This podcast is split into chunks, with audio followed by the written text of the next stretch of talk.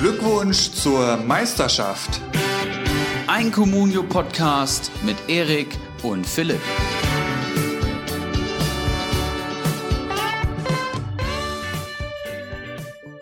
Favre macht das, was Ibris Eriksson im Keiler Cup schon hinter sich hatte. Er ist rausgeflogen. Dazu noch ein neuer Tabellenführer, grottenschlechte Frankfurter und Schalke hätte fast ein Fußballspiel gewonnen. Also es gibt wieder einiges zu bereden in Folge 65 von Glückwunsch zur Meisterschaft. Ibro, mein Freund, wie geht's dir? Wie lief's am Wochenende, mein Guter? Moin aus Frankfurt. Und jetzt wurde gerade so Folge 65 sagst, ist mir gerade aufgefallen, dass ich letzte Woche schon Folge 65 angekündigt habe, glaube ich. Naja, da war ich mal wieder meiner Zeit voraus. ähm, ja, mein Spieltag lief endlich mal wieder gut, muss ich sagen. Ähm, 33 Comunio-Punkte, obwohl ich so wenig Fußball wie seit langem nicht mehr geschaut habe, nach dem ähm, dürftigen Freitagabend. Ähm, also ich bin sehr zufrieden, muss ich sagen, und ich freue mich auf äh, morgen Abend, dass es da schon wieder weitergeht. Wie lief es bei dir? Wie war dein Wochenende? Ich habe tatsächlich auch so wenig Fußball geschaut wie schon lange nicht mehr. Sprich, Freitagabend habe ich es mir vollgegeben. Ich denke mal, du auch. Können wir gleich nochmal genauer drauf schauen. Ähm, dann hast du eigentlich schon wieder keinen Bock auf Bundesliga-Fußball gehabt, ähm, weil das war auch wieder schwere Kosten meiner Meinung nach. Samstag Konferenz konnte ich leider nicht schauen, abends dann meine Bayern und gestern halt so, so sonntags, das lässt du dann halt mal so ein bisschen nebenbei äh, laufen. Ich hatte halt nur noch einen Spieler in Form von Rahman, ähm, das, das ging natürlich, das halt ging super auf, aber es waren jetzt nicht die Spiele, die ich da unbedingt jetzt 90 Minuten voll fokussiert verfolgt habe, aber 28 Punkte, Platz 5, ähm, ja, man verliert so ein bisschen den, den Anschluss äh, nach ganz oben, aber wir, wir können ja nachher vielleicht nochmal etwas detaillierter mal wieder in unsere Ligen schauen. Ähm, da, hat sich ja, da hat sich ja ein bisschen was getan. Ähm, aber vorher wollen wir, wie schon die letzten Male, als erstes mal so ein bisschen kleiner Rückblick auf den Spieltag, äh, würde ich sagen, starten wir damit. Ja, genau. Bevor wir da einsteigen, muss ich nochmal ähm, eine Woche zurückblicken und muss mal sagen, vielen Dank nochmal Jonas, vielen Dank nochmal Lasermeeting für die geile Gastfolge. Ähm, kam sichtbar gut an, muss ich sagen. Das Feedback war toll. Hörerzahlen sind doch ordentlich gewesen. Und äh, ja, letzte Woche noch drüber gesprochen und zack, feuert die Nummer drei in Deutschland ihren Trainer. Das ist natürlich Wahnsinn, ne? ähm, werden wir bestimmt auch gleich drüber sprechen. Ähm, was mich vorher nochmal, obwohl da können wir, glaube ich, später bei den Ligen ähm, drüber sprechen. Mich würde mal interessieren, was sich in deinem Team jetzt so getan mhm. hat und was du dann ähm, jetzt noch unter der Woche planst, in deinem Team zu tun, wie du mit der Woche Pause umgehst. Ne, es ist ja schon schwierig jetzt. Ne? Es ist ja, ja im Endeffekt eine große Länderspielpause, beziehungsweise es ist eigentlich nur eine Länderspielpause und das nennt sich dann Winterpause in dieser Saison 2020-2021. Aber ähm, ja, lass uns doch gerne mit dem Spieltag anfangen. Ja gut, ähm, Erik, wir fangen im Prinzip gleich mit einem Brennpunkt an. Ähm, Freitagabend, also wir hatten ja auch so ein bisschen hin und her geschrieben, noch in der, in der quasi Gruppe von letzter Woche zusammen mit Lasermetin. Da gingen die Meinungen tatsächlich auch schon ein bisschen auseinander. Einig waren wir uns, dass Frankfurt ziemlich beschissen gespielt hat. Ähm, es ist ja jetzt auch schon wieder so ein paar Tage her und dann sieht man die Dinge wieder auch so ein bisschen aus einem anderen Blickwinkel und so. Ähm, ich, ich, also ich war richtig in Rage am, am Freitagabend. Also die, ich fand die so schlecht, die Frankfurter, wirklich. Und für das Potenzial, was die meiner Meinung nach haben, ich, ich kann es wirklich nicht verstehen. Die gehen so blutleer da auf diesen Platz. Ähm, wenn man das mal mit vor zwei Jahren vergleicht, da, da, also, da hat der Platz gebrannt, wenn die unter Kovac da auf, äh, auf, ob, ob zu Hause oder in der Fremde, das war scheißegal, die haben dann Feuerwerk abgebrannt. Das, das ist, finde ich, irgendwie einfach ein Stück weit verloren gegangen. Klar, gegen Wolfsburg ist auch undankbar. Ähm, ohne Silver ist schwierig äh, für die Offensive anscheinend, aber boah, ich weiß nicht. Also das war schon echt dürftig. Und dann kriegen die wieder irgendwie Gegentore. Das sind jetzt 19 Gegentore bei 16 geschossenen Toren. Ähm, Dreierkette, ich weiß nicht. Macht das so viel Sinn da hinten drin? Ob mit Hasebe, ohne Hasebe, du kriegst die Kiste da hinten nicht zu. Ähm, und ich weiß nicht, also ob Hütter wirklich der Richtige für diesen Verein ist. Jetzt, jetzt habe ich es gesagt, jetzt ist es ausgesprochen. Ich, ich setze da mal mindestens ein kleines Fragezeichen hinter, auch für Comunio, also die Defensive von, von Frankfurt, wo du ja eigentlich sagst, mit, mit zumindest mal hinter Eggo und Dicker sind auf jeden Fall zwei dabei, die immer solide punkten. Ja, da warte ich irgendwie auch noch drauf bei Dicker. Boah, wie, wie siehst du es? Wie siehst du das Spiel, du als alter Frankfurter? Ja, kommen wir erstmal ähm, auf, das, auf den konkreten Spielverlauf ähm, zu sprechen, bevor ich mich hier in Rage rede. ähm, 63. Minute, muss man sagen, ist, der erste, ist das erste Tor gefallen. Dost nach elf Metern, wo man sich im Nachhinein fragt, wie kann das eigentlich sein? Wolfsburg hat klar das Spiel gemacht und hätte eigentlich schon früher in Führung gehen müssen und können. Und Frankfurt ging nach vorne eigentlich wirklich gar nichts. Ähm, nur so Halbchancen und ich glaube, eine Flanke ähm, auf So, die war dann irgendwie halbwegs gefährlich, aber ansonsten musst du dir eigentlich fragen als, als Eintracht, wie hast du das geschafft, jetzt in Wolfsburg zu führen? Wolfsburg, muss man auch sagen, sind gut drauf, ist ein unangenehmer Gegner für jeden Bundesligisten, glaube ich, mittlerweile. Und äh, ja, dann, ich glaube, 15 Minuten später knapp Weghorst, dann auch per Elfmeter zum 1 zu 1. Und wenn das, wenn die Tore durch Elfmeter fallen, dann weißt du eigentlich schon, was abgeht. Und dann der bittere Schlusspunkt in der 88. Minute. Äh, man hat es fast schon ahnen können, dass noch was passiert. Schlager, wunderschöner Steckpass auf Weghorst und der knipst zum 2 zu 1, nachdem er sich vorher ordentlich mit Hinteregger duelliert hat. Da hat Hinti dann das Nachsehen. Und ja, wir verlieren das Spiel in Wolfsburg. Generell muss man mal sagen, ich glaube, in Wolfsburg kann man verlieren. Das, das finde ich okay. Aber eigentlich ist es ein Spiel, was du unentschieden spielen musst. Und dann kommen wir vielleicht mal auf die Communio Facts. Ähm, Baku als Rechtsaußen gespielt, ähm, dafür im Babu hinten rechts das hat mir wirklich sehr gut gefallen, mhm. wenn ich das mal so ähm, ja. aus meiner Eintracht-Perspektive, also wenn ich die mal ein bisschen ablege, dann muss ich wirklich sagen, Chapeau, Baku hat mir richtig gut gefallen. Also ich habe ihn vielleicht sogar fast ein bisschen unterschätzt. Ich finde ihn schon gut, ich fand ihn bei Mainz schon gut. Aber ich habe ihn vor allem defensiv stabil als stabil empfunden. Und jetzt hat er offensiv so viel gemacht. Der war fast so eine Art Spielmacher. Ähm, so ein verkappter Arnold war das. Der war unheimlich aktiv, sowohl defensiv als auch ähm, ja, im Spielaufbau, hat aber auch auf dem Flügel gut gearbeitet und wurde auch mit acht Comunio-Punkten ohne Torbeteiligung belohnt. Also das äh, wurde auch von Glasner direkt gelobt, diese, ähm, diese doppelrechte Seite aus dem Babu und Baku. Und die wird auf jeden Fall so weiterspielen. Da bin ich mir hundertprozentig sicher. Philipp wieder in der Startformation, durch die Verletzung ist er wieder da und muss ich sagen, hat wieder kein gutes Spiel gemacht. Ich habe, glaube ich, noch kein gutes Spiel von Maxi Philipp bei Wolfsburg gesehen, obwohl ich jetzt schon so drei Spiele über 90 Minuten gesehen habe. Erstaunlich eigentlich. Also auch da wackelt der Stammplatz für mich gehörig, muss ich sagen. Wer dann dafür reinrutschen könnte, ist eine andere Frage. Und dann rutscht bei Frankfurt natürlich Stefan Ilsanker rein für Sebastian Rode und ähm, das, ach nee, Rode hat natürlich auch gespielt. Für wen ist er denn reingerutscht? So, Rode Ilsanker, Kamada, für Barkok müsste das dann gewesen sein. Ähm, ja, und ist die, ist die zweite de defensive Kraft neben Sebastian Rode. Und da muss man sagen, Ilsanker hat zweimal den Fehler fabriziert und war wirklich ein Unsicherheitsfaktor defensiv. Hat tolles Spiel gemacht für die Eintracht. Bei Comunio so lala, würde ich sagen. Er steht bei 19 Punkten, PPS unter 2 auf jeden Fall. Und das war wieder ein, ja, beschissenes Spiel, muss man mal sagen. Das hat richtig wehgetan. Auch ein Kostic ist noch nicht so drin, wie man es vielleicht von ihm erwartet. Der PPS steht gerade bei 2,33 und der Kerl ist über 7 Millionen wert. Letzte Saison 174 Punkte, davor die Saison 146 Punkte, jetzt steht er bei 14. Also auch Philipp Kostic ist meilenweit von seiner Form entfernt. Hinteregger letzte Saison 8 Saisontore per Kopf erzielt, jetzt noch kein einziges. Ähm, steht bei 28 bzw. 27 Kommunio-Punkten. Auch das ist wirklich keine gute Form. Dost ähm, wird da beschönigt durch den Elfmeter, aber auch der ist null im Spiel eingebunden. Also es ist wirklich Wahnsinn, wenn Bas Dost da vorne spielt. Du bist halt praktisch im Spiel nach vorne ein Mann weniger, ähm, um ihn dann in der Box stehen zu haben. Das ist halt so sein Preis. Ich mag ihn persönlich sehr gerne, aber als einzige Spitze finde ich ihn schon sehr schwierig, muss ich sagen. Ja, das äh, sind die Communio-Facts, die ich mir auf jeden Fall aufgeschrieben habe. Und dann muss ich mal sagen, sehr, sehr enttäuschender, bitterer Auftritt und das hat mir richtig wehgetan.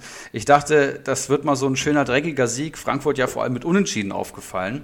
Und ähm, da habe ich wirklich dann Licht am Ende des Tunnels gesehen, dachte ich mir, geil, dann holst du zumindest mal einen Punkt in Wolfsburg oder gewinnst das Ding sogar. Das waren so meine Überlegungen. Und im Endeffekt holst du wieder keinen Punkt. Die Wechsel habe ich nicht verstanden. Viel zu spät gewechselt, Richtig Adi Hütte. 85. Null, null gecheckt, also wirklich nicht. Gerade nach dem 1-1 und auch in der ersten Halbzeit schon. Es ging ja eigentlich nur auf Frankfurts Tor. Wenn Trapp nicht so einen Sahnetag gehabt hätte, wäre das Ding schon viel früher entschieden worden. Und dann die Aufstellung auch, weiß ich nicht. Ähm, Ilsanka kam jetzt wieder rein und es werden immer so Positionen durchgetauscht, wo du dir eigentlich denken musst, da muss doch jetzt mal Stabilität reinkommen. Erik Durm fand ich nicht gut, auch wenn er hier vier Comunio-Punkte geholt hat. Dann kommt jetzt auf einmal wieder ein Danny da Costa rein. Wahrscheinlich spielt er dann wieder in der Startelf. Die Rechts Rechtsaußenposition tauscht er eh, wie er will. Barkok macht gute Spiele als Doppel-C mit Kamada, kommt jetzt auch nur von der Bank und dann auch erst fünf Minuten vor Schluss. Und äh, ja, Armin Younes, gut, der kam jetzt aus einer ähm, Verletzung wieder zurück, da muss man abwarten. Das war auch mal ein belebendes Element für die Offensive. Aber ansonsten muss ich sagen, gibt mir Hütter jetzt nicht den, den Anlass, um zu sagen, geil, das wird jetzt besser. Mhm. Ne? Und jetzt spielen wir halt gegen Gladbach und dann in Augsburg. Da sahen wir eigentlich immer, immer scheiße aus, kann ich auch mal so sagen. Und dann macht mir das schon, dann habe ich da schon äh, Ma äh, Magengrummeln. Ja? Die Erwartungshaltung vor der Saison war natürlich schon irgendwie. Ähm, ja, am ersten Drittel zumindest dran zu sein, irgendwie so, ne? So, so halbwegs in Schlagweite. Und das, was gerade bei der Eintracht passiert, ist halt ein krasses und verdientes Abdriften ins, ins Mittelfeld, was man halt so nicht erwartet hat. Und du hast eben schon das Potenzial der Mannschaft angesprochen. Ich würde es schon relativieren, da sind viele auch Durchschnittsspieler dabei, aber da muss auf jeden Fall mehr gehen. Und gerade so Spiele gegen, gegen Bremen von mir aus oder, oder Arminia Bielefeld, erster Spieltag, die musst du halt gewinnen. Ja. Ne? Gegen Wolfsburg verlieren finde ich sogar gar nicht so schlimm. Langer Part von mir. Was sagst du dazu? Ich hätte noch ähm, jemanden, den man auf jeden Fall mal erwähnen sollte, ist ein Babu, der dann in die Mannschaft reingerückt ist. Und du hast es ja schon angesprochen, der hat das auch echt gut gemacht. Sofort fünf Comunio-Punkte. Ähm, wie sich das dann jetzt in den nächsten Spielen ähm, da so aufstellt, das, das wird die Zeit zeigen, ob Baku wieder zurückrutscht oder ob das jetzt erstmal so bleibt. Denn William ist ja, glaube ich, auch wieder fit. Ähm, der ist ja, glaube ich, auch ein Kandidat für die Rechtsverteidigerposition. Also Wolfsburg ja, lohnt sich nach wie vor auf jeden Fall sehr bei Comunio. Ich glaube, wenn man hier mal bei Comstats kann man ja auf Top-Teams oder so oder Top-Clubs oder so heißt das, glaube ich, wenn man auf den Reiter Punkte geht. Und da ist Wolfsburg, äh, ich nenne sie mal hinter den großen vier, äh, Bayern, Leipzig, Dortmund, Leverkusen, auf fünf dann Wolfsburg vor Stuttgart, vor Gladbach. Ähm, also ja, wir hatten es ja auch schon oft zum Thema hier, keine Dreifachbelastung, das, das haut einfach so rein. Und das ist halt auch das, was ich gleichzeitig so ein bisschen der Frankfurter Eintracht vorwerfe. Du hast angesprochen, dass dann auf Position gewechselt wird, wo man sich eigentlich mal einspielen sollte und so. Und das können sie ja eben tun in diesen zehn Spieltagen jetzt. Also die, die müssen nicht nach Mailand und Rom und sonst wohin äh, unter der Woche, sondern können sich die ganze Woche darauf vorbereiten und dann so ein Auftritt. Also, boah. Gut, aber wenn man die Eintracht schon ein bisschen länger verfolgt, kann auch sein, dass die jetzt morgen Abend Gladbach 5-1 aus dem Stadion schießen. Also es ist, ähm, ja, es ist und bleibt vielleicht ein Stück weit die Diva vom Main. Ich würde sagen, das Spiel machen wir zu. Ähm, wir schauen ja auf, auf nächstes Highlight des Spieltages ähm, was ich natürlich wohlwollend zur Kenntnis genommen habe. Borussia Dortmund gegen VfB Stuttgart 1 zu 5. Und als Bayern-Fan kann man sich ungefähr vorstellen, wie sich so die Dortmunder jetzt gefühlt haben. Ähm, es war ja mit direkter Beteiligung deiner Eintracht aus äh, Frankfurt. Ähm, letzte Saison 1 zu 5 oder ja doch 1 zu 5 zu Hause äh, gegen Frankfurt. Danach hat Kovac ähm, ja, wurde ihm ans, äh, wurde ihm nahegelegt, äh, doch besser jetzt gehen zu können und, und äh, das gleiche ist jetzt auch Favre passiert. Wamangituka 1-0, Reina 2-0 ähm, nach schöner Vorarbeit von Guerrero, dann wieder Wamangituka, Förster, Kulibali und dann der eingewechselte Gonzales darf auch nochmal in der 92. Da rennt er allein aufs Tor zu. Also wirklich eine ganz, ganz üble, bittere Niederlage. Es ist eigentlich nur konsequent, ja, mit den Ansprüchen, mit diesem ja, Verein, den, den Favre da trainiert, äh, nach so einem Ergebnis zu handeln. Das haben sie dann gemacht. Ist ja auch nicht das erste Mal, dass so eine überraschende Niederlage gegen den ja, vermeintlich kleineren ähm, ja dann doch äh, passiert. Ich glaube, gegen Augsburg ist es schon in dieser Saison passiert. Und das, das konnte er einfach zum Verrecken nicht abstellen. Das konstant ist einfach ja ein Stück weit ein Fremdwort in dem Sinne. Auch wenn die Zahlen natürlich für ihn schreiben, äh, für ihn sprechen. Aber wenn man sich so ein bisschen die Comunio-Zahlen hier anschaut, um Gottes Willen, also wenn du dann Chan, einen, Morey, einen Bellingham holt und einen Witzel, die holen alle minus einen Punkt. Reina wird dann noch eingewechselt, holt auch minus einen Punkt. Ähm, die holen insgesamt 19 Punkte gegen den Aufsteiger, das darf man ja auch nicht vergessen. Im, im Gegensatz äh, dazu Stuttgart, die holen 76 Gesamtpunkte als Mannschaft, das ist richtig, richtig stark. Waman Gituka 17, der ist richtig on fire. Ähm, Kulibali holt 12 Punkte, der eingewechselte Gonzales holt 7 Punkte, ein Förster, den du jetzt schon öfters mal hier erwähnt hattest, der dir sehr gut gefällt, holt 8 Punkte. Also wirklich eine richtig, richtig runde Leistung von Stuttgart. Die sind jetzt tabellarisch, ich schaue mal, auf Platz 7 mit 17 Punkten, punktgleich mit Gladbach und Union Berlin. Also die spielen eine richtig starke Runde, machen einfach Spaß zuzuschauen. Die haben ja auch gegen Bayern schon so Ansätze gezeigt dass die sich nicht hinten reinstellen, auch nicht gegen die vermeintlich Großen. Und das hat Dortmund einfach voll zu spüren bekommen. Und so, so ähm, kann dann einfach mal so ein Ergebnis dann bei rumkommen. Wie hast du es gesehen? 1 zu 5. Ja, ich habe es äh, vor allem gar nicht gesehen, sondern nur so nachverfolgt und habe mir, hab mir dann Informationen im Nachhinein geholt, ähm, was ich auf jeden Fall mal sagen möchte. Ähm, vielleicht zu den Comunio Facts. Als erstes Kulibali, Doppelspitze mit Klimowitz. Ähm, sehr überraschend, also kein echter Stürmer, sondern zwei junge, schnelle Wilde, will ich mal sagen. Gonzales kommt da noch rein für Kulibali. Ähm, das vielleicht auch ein Modell für Stuttgart, um eben diese schnellen Konter setzen zu können. Über Waman Gituka, der ja, glaube ich, wieder drei Torbeteiligungen einkassiert hat. Ja. Unfassbar, äh, unfassbar gut drauf, der Kerl. Und ähm, das, obwohl ein Sasa Kalajdzic topfit ist. Ne? Ich habe es ja, glaube ich, in der Länderspielpause eine Special-Folge angekündigt. Ähm, Kalajdzic seit dem dritten Spieltag nicht mehr getroffen. Und ähm, ja, jetzt stehen alle vor ihm. Also er wurde nicht mal eingewechselt. Das ist, glaube ich, ziemlich hart für einen Stürmer. Gerade wenn du dann hinten raus irgendwie 4-1 führst und ja, Gonzales kommt dann halt, in, in Kalajdzic nicht. Das habe ich mir rausgeschrieben. Was habe ich mir noch aufgeschrieben? Förster als, als Kaufempfehlung auf jeden Fall, habe ich schon gesagt. Jetzt tatsächlich in der Startelf. Ähm, Castro war ja gelb gesperrt. Was danach passiert, muss man abwarten. Aber er hat wieder ein herausragendes Spiel gemacht und hat auch als Joker schon sehr, sehr gut funktioniert. Ähm, und ja, Favre ist weg, ja. Das heißt, das ist das letzte Spiel unter Favre gewesen. Ähm, Aufstellung liest sich bei Dortmund eigentlich herausragend, muss man sagen. Ne? Guerrero kam zurück. Ähm, dafür Schulz aus der Startelf raus, Guerrero auch gleich wieder mit einer Torvorbereitung Tor, ähm, auf Rainer. Aber ich finde, ähm, ohne Haaland geht da nach vorne irgendwie fast gar nichts. Die Tiefe fehlt komplett. Sancho und Reus äh, grandios außer Form. Rainer der Einzige, der gerade so ein bisschen da die Fahne hochhält und der Kerl ist irgendwie 18 oder so. Witze läuft der Form aus der vergangenen Saison nach. Ähm, von Bellingham habe ich am Anfang gute Spiele gesehen und jetzt, ja, weiß ich nicht, ähm, scheint der Belastung nicht ganz so standzuhalten. Und äh, ja, Moray ist jetzt halt ein Ersatz auf, auf rechts außen, tut einem da auch so ein bisschen leid. Akanji, Chan und Hummels liest sich eigentlich ganz gut. Und Birki holt bei fünf Gegentoren nur minus eins. Auch das würde ich schon fast lobend erwähnen. ähm, aber so schlecht wie, wie Dortmund an dem Tag war, war Stuttgart halt auch herausragend ne? und hat auch einfach viel gepasst, muss man auch mal so sagen. Und bei Bayern war es ja im Endeffekt auch ähm, eine 5-1-Niederlage in der Trippelsaison und das war ja so ein einzelnes Ereignis, was dann einen Ausschlag in irgendeine Richtung gegeben hat. Und ich finde jetzt nicht, dass man bei Dortmund sagen muss, dass sich das jetzt jedes Spiel wiederholt oder so. Ähm, deswegen finde ich jetzt Favre da direkt rauszuwerfen fast schon ein bisschen krass. Also ich hätte dann zumindest jetzt noch die nächsten beiden Spiele aus äh, abgewartet und den DFB-Pokal und dann hätte ich entschieden. Aber jetzt so eine, so eine Kurzstoßreaktion, nur weil das Ergebnis zu hoch ist, kann ich dann nicht nachvollziehen. Ähm, ja, nicht nachvollziehen. Laser Medin hat es ja letzte Woche gesagt, als, als Dortmund-Fan, er ist jetzt auch kein äh, Favre-Hasser, aber jetzt ist er halt weg.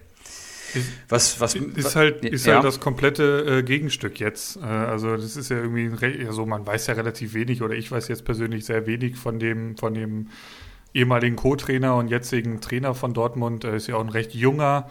Ähm, es ist halt immer so, ja, du, du hast da wirklich mit Leuten zu tun. Ähm, also wenn ich höre, dass beispielsweise ein Kofeld in Dortmund äh, überhaupt ins Spiel gebracht wird. Also ich denke mir da immer so, was denkt ein, ein Sancho, wenn der Kofeld, wenn der Florian auf einmal da um die Ecke kommt? Ja, der, der denkt sich, who the fuck is this? So. Also ich könnte mir sogar vorstellen, dass das dann eben mit so einem Jungen, der näher an der Mannschaft dran ist, vielleicht sogar schon besser klappt. Ähm, soll ja auch äh, hochtalentiert sein auf der, auf der Trainerposition. Die haben natürlich jetzt keinen Flick in der Hinterhand.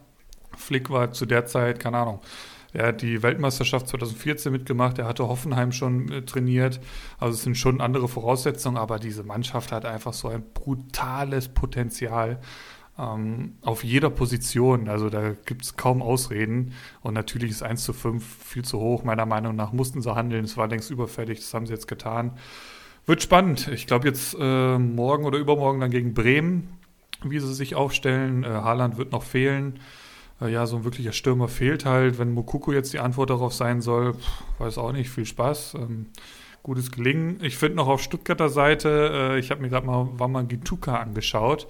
Die letzten äh, vier Spiele habe ich hier vor mir. Es ist absurd. Äh, am achten Spieltag äh, sechs Punkte, am neunten Spieltag neun Punkte, am zehnten Spieltag 16 Punkte und jetzt eben am elften Spieltag 17 Punkte. Der ist äh, vom achten Spieltag, da war er 3,4 Millionen wert, jetzt ist er bei 7,8. Also ich sag mal, bis Januar, bis Anfang Januar, bis die Saison wieder losgeht, kennt er nur eine Richtung, der Typ. Ähm, ja, wohl dem, der den Typen im Kader hat. Bei uns ist es Ivan der Schreckliche, der wird jetzt mittlerweile regelmäßig zum Spieltagssieg geschossen von dem. Ähm, und es ist halt auch krass, dass ein ja, ein Gonzales halt erst noch jetzt wieder nach seiner Verletzung in die Mannschaft rückt. Ein Didavi kommt jetzt wieder, habe ich hier gerade bei Liga Insider gelesen. Also es ist ja auch gar nicht so erwartet worden von Stuttgart. Also die haben ja eine, eine Zweitligasaison gehabt, da, da hieß es ja irgendwie auch so mehr oder weniger, da will gar keiner aufsteigen. Das, das war ja fast so ein Schneckenrennen mit Hamburg. Und da kommen die halt hoch und spielen so einen erfrischenden, geilen Fußball. Ähm, also wirklich Chapeau jetzt gegen Union Berlin. Wird auch ein super Spiel äh, 2030, übermorgen. Ja, macht einfach Spaß, was soll ich sagen. Ähm, bin gespannt, wo das, das noch so endet. Ja. Ich will hier noch äh, einen Gedanken gerne mit dir teilen und hätte gerne äh, me deine Meinung dazu. Überleg mal, als Favre zu Dortmund kam, das war so nach dieser Saison, wo ähm, war da sogar noch Peter Bosch oder Stöger war da, glaube ich, zwischenzeitlich Trainer ja. bei Dortmund und da haben die wirklich einen beschissenen Fußball gespielt. Und da hat man auch gesagt, der Kader hat ein Wahnsinnspotenzial und zweitbester Bundesliga-Kader auf jeden Fall mit Meisteraspirationen und unter den vorherigen Trainern kam halt gar nichts, bis Favre kam und hat jetzt wirklich so weit stabilisiert, auch auf einem sehr hohen Niveau, muss man mal sagen. Ähm, Punkte pro Spiel ist herausragend bei Favre. Toller Trainer, hat jede Mannschaft besser gemacht, wie ich finde. Und dann jetzt damit zu argumentieren, dass er irgendwie ja, gut, das, wie gesagt, ich rede hier von einem Einzelereignis, das Spiel, aber ich finde, die anderen Spiele, die er verloren hat, waren immer gegen irgendwie tiefstehende, schwache Gegner und gar nicht die Top-Spiele.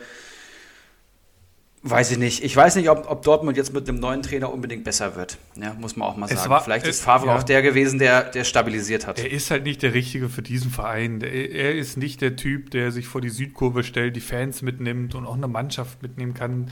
Und Alleine, also Klopp hätte doch 2011 oder 12 gemordet für diesen Kader und, und er hat Größeres erreicht ähm, mit, mit Götze und Co. damals. Also das ist ja brutal, was die ein Potenzial da haben. Äh, alleine Rainer, Guerrero, wen haben die da? Bellingham, Hummels, einer der besten deutschen Innenverteidiger. Äh, ein Reus vorne drin, der nach wie vor äh, wahrscheinlich noch kicken kann. Sancho, also es ist ja absurd. Ein Brand noch auf der Bank, Mukuku noch in der Hinterhand. Also ich denke schon, dass da vielleicht ein neuer Impuls von der Trainerbank einiges freisetzen kann. Es muss halt der richtige Trainer da jetzt hin. Man hat es in München gesehen, das kann super funktionieren. Ob es jetzt im Triple endet in Dortmund, das, das wird die Zeit zeigen. Aber ähm, ja, es, es bleibt spannend. Ich halte es für die absolut richtige Entscheidung. Ich würde sagen, wir schauen aufs nächste Spiel. Äh, Leipzig gegen Bremen. Gerne. Ähm, Sabitzer nach elf Metern zum 1 zu 0 und Olmo macht in der 41. Minute das 2 zu 0 und dann ähm, fällt Leipzig so ein bisschen in Verwaltungsmodus zurück. Und das können sie ja auch gut und gerne machen gegen Bremen, die ja eh tendenziell die Saison deutlich tiefer stehen als noch letzte Saison und ähm, einfach gar kein Mittel finden gegen RB Leipzig. Und Leipzig äh, schont sich natürlich damit auch die Kräfte. Ja, früh wird gewechselt, Wosch kommt rein, ähm, Adams in der 46. und dann Sirlot und Forsberg 72. und Borkowski in der 89. Ich glaube, allein das zeigt so ein bisschen, dass da auch auf jeden Fall geschont wurde und das sind auch Siege, die du einfach einfahren musst und das ist, sind genau die Siege, die Dortmund gerade nicht einfahren kann. Gegen unterlegenen Gegner einfach mal früh in Führung gehen durch individuelle Klasse von mir aus oder das Tor erzwingen und dann verwalten und das Bundesligaspiel gewinnen. Hat Leipzig sehr gut gemacht. 60 Kommunio-Punkte gegen 21. Ja, würde ich gar nicht so viel zu dem Spiel sagen. Konnte ich mir auch wirklich nicht so viel aufschreiben. Ähm, Bremen hat alles gegeben und dagegen gehalten. Die können mit 2-0 fast zufrieden sein. Romano Schmid in der Startelf. Den hatte Konzi damals empfohlen in der Special-Folge, falls du dich dran Stimmt. erinnerst. Ähm, und jetzt stand das erste Mal in der Startelf. 20-jähriger ähm, Spieler und ja, Konzi hat ihm viel Potenzial vorausgesagt. Da bin ich mal gespannt. Den würde ich weiter beobachten. Und Leipzig mit Halzenberg deutlich ähm, defensiv, ähm, stabiler in der Defensive als mit André Ligno, habe ich mir noch aufgeschrieben. Ähm, ja, haben halt beide ihre Vorzüge. Im besten Fall spielen Halzenberg und Unandre Ligno in der besten Elf bei Leipzig. Ähm, aber auch das ja, möglich, würde ich mal sagen. Und äh, Kluivert hat hier in der Startelf gestanden, der steigt und steigt bei Comunio, habe ich gesehen. Der war am 30.11. noch 2,6 Millionen wert und ist jetzt schon 4,6 Millionen wert, Tendenz stark steigend. Und Kluivert ist natürlich ein Name, den man kennt. Ja, jeder, der in FIFA-Karrieremodus schon mal gespielt hat, kennt den Mann. Und ähm, so, so schätzen die Leute ihn bei Comunio auch ein. Ich habe die Auftritte von ihm gesehen. Gegen Bremen hat er, glaube ich, zwei hundertprozentige liegen lassen. Und ähm, der PPS ist auch nicht geil bei ihm, muss man wirklich mal sagen. 2,25 Punkte pro Schnitt. Ähm, hat ein Tor geschossen, hat aber auch schon Minuspunkte geholt. Also 4,5 Millionen würde ich in den Kerl gerade nur investieren, weil er steigt, aber nicht aus, aus punktetechnischen äh, Gründen. Ja, mehr habe ich mir gar nicht aufgeschrieben. Ich habe hier noch stehen, äh, dass Dani Olmo ein Geschenk für RB Leipzig ist, ähm, bei Comunio allerdings mit Vorsicht zu genießen, wenn man sich so ein bisschen die Punktehistorie der bisherigen Saison anschaut. Ähm, da sind auch mal schnell, ja klar, 10 plus Punkte drin, aber halt auch mal irgendwie ein, zwei Pünktchen oder gar Minuspunkte hat er auch schon mal geholt. Ähm, das da für den Marktwert, das ist vielleicht dann doch zu viel des Guten, gerade die Rotation, aber so ich, ich schaue dem echt gerne zu, auch wie er das Tor macht. Ähm, das ist schon à la Bonheur. Justin Kluivert, das war so ein bisschen, ja, seine Woche habe ich mir hier aufgeschrieben. Äh, Champions League eingewechselt worden, ganz, ganz wichtiges Tor geschossen. Und er scheint zumindest deutlich näher dran an Einsätzen als, als die beiden anderen Neuzugänge Huang und, und Sirlot. Ähm, aber du hast den Marktpreis angesprochen, 4,5 Millionen ist jetzt auch eher die Marke hochspekulativ. Aber ähm, das sagt Nagelsmann auch in vielen Interviews, die Spieler brauchen einfach eine gewisse Zeit, bis sie so diesen RB-Fußball drin haben. Und Klövert, würde ich jetzt einfach mal attestieren, ist da schon am weitesten. Ähm, das, das hat sich dann in Form einer Startaufstellung ähm, bemerkbar gemacht. Auf Bremer Seite Augustinsson versuchten, verursachten Elfmeter ähm, bei einer 2-0-Niederlage gegen Leipzig und er holt trotzdem drei Punkte. Also er ist und bleibt ein Comunio-Musterprofi. Im Sturm, Offensive, ja, war eigentlich zu erwarten, dass Bremen hier ja, nach vorne hin gegen Leipzig es zumindest mal schwer haben wird. Habe ich mir noch hier mal wieder da die Personalie Füllkrug ein bisschen genauer angeschaut. Er ist zumindest jetzt äh, auf dem Trainingsplatz zurück. Für die verbleibenden Spiele gegen Dortmund und Mainz natürlich kein Thema mehr, aber ich denke, im Laufe des Januars kann man dann wieder zurück erwarten und das wird den Bremern sehr, sehr, sehr gut tun.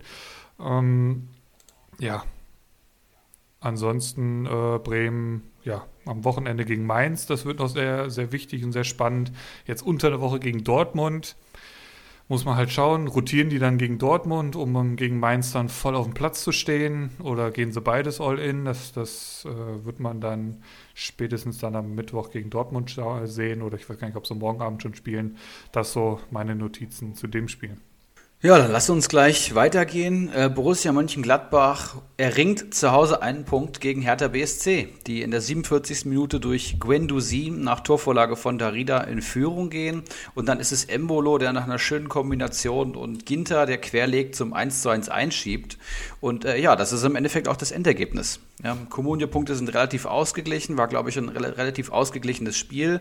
Lag für mich vor allem daran, dass Gladbach extrem viel rotiert hat, beziehungsweise, ich will jetzt nicht sagen, eine B11 äh, auf den Platz geschickt hat, aber auf der Bank saßen Player, Leiner, Tyram und Stindel, ähm, was ja schon auf jeden Fall drei der drei wichtigsten Offensivkräfte sind, muss man mal sagen.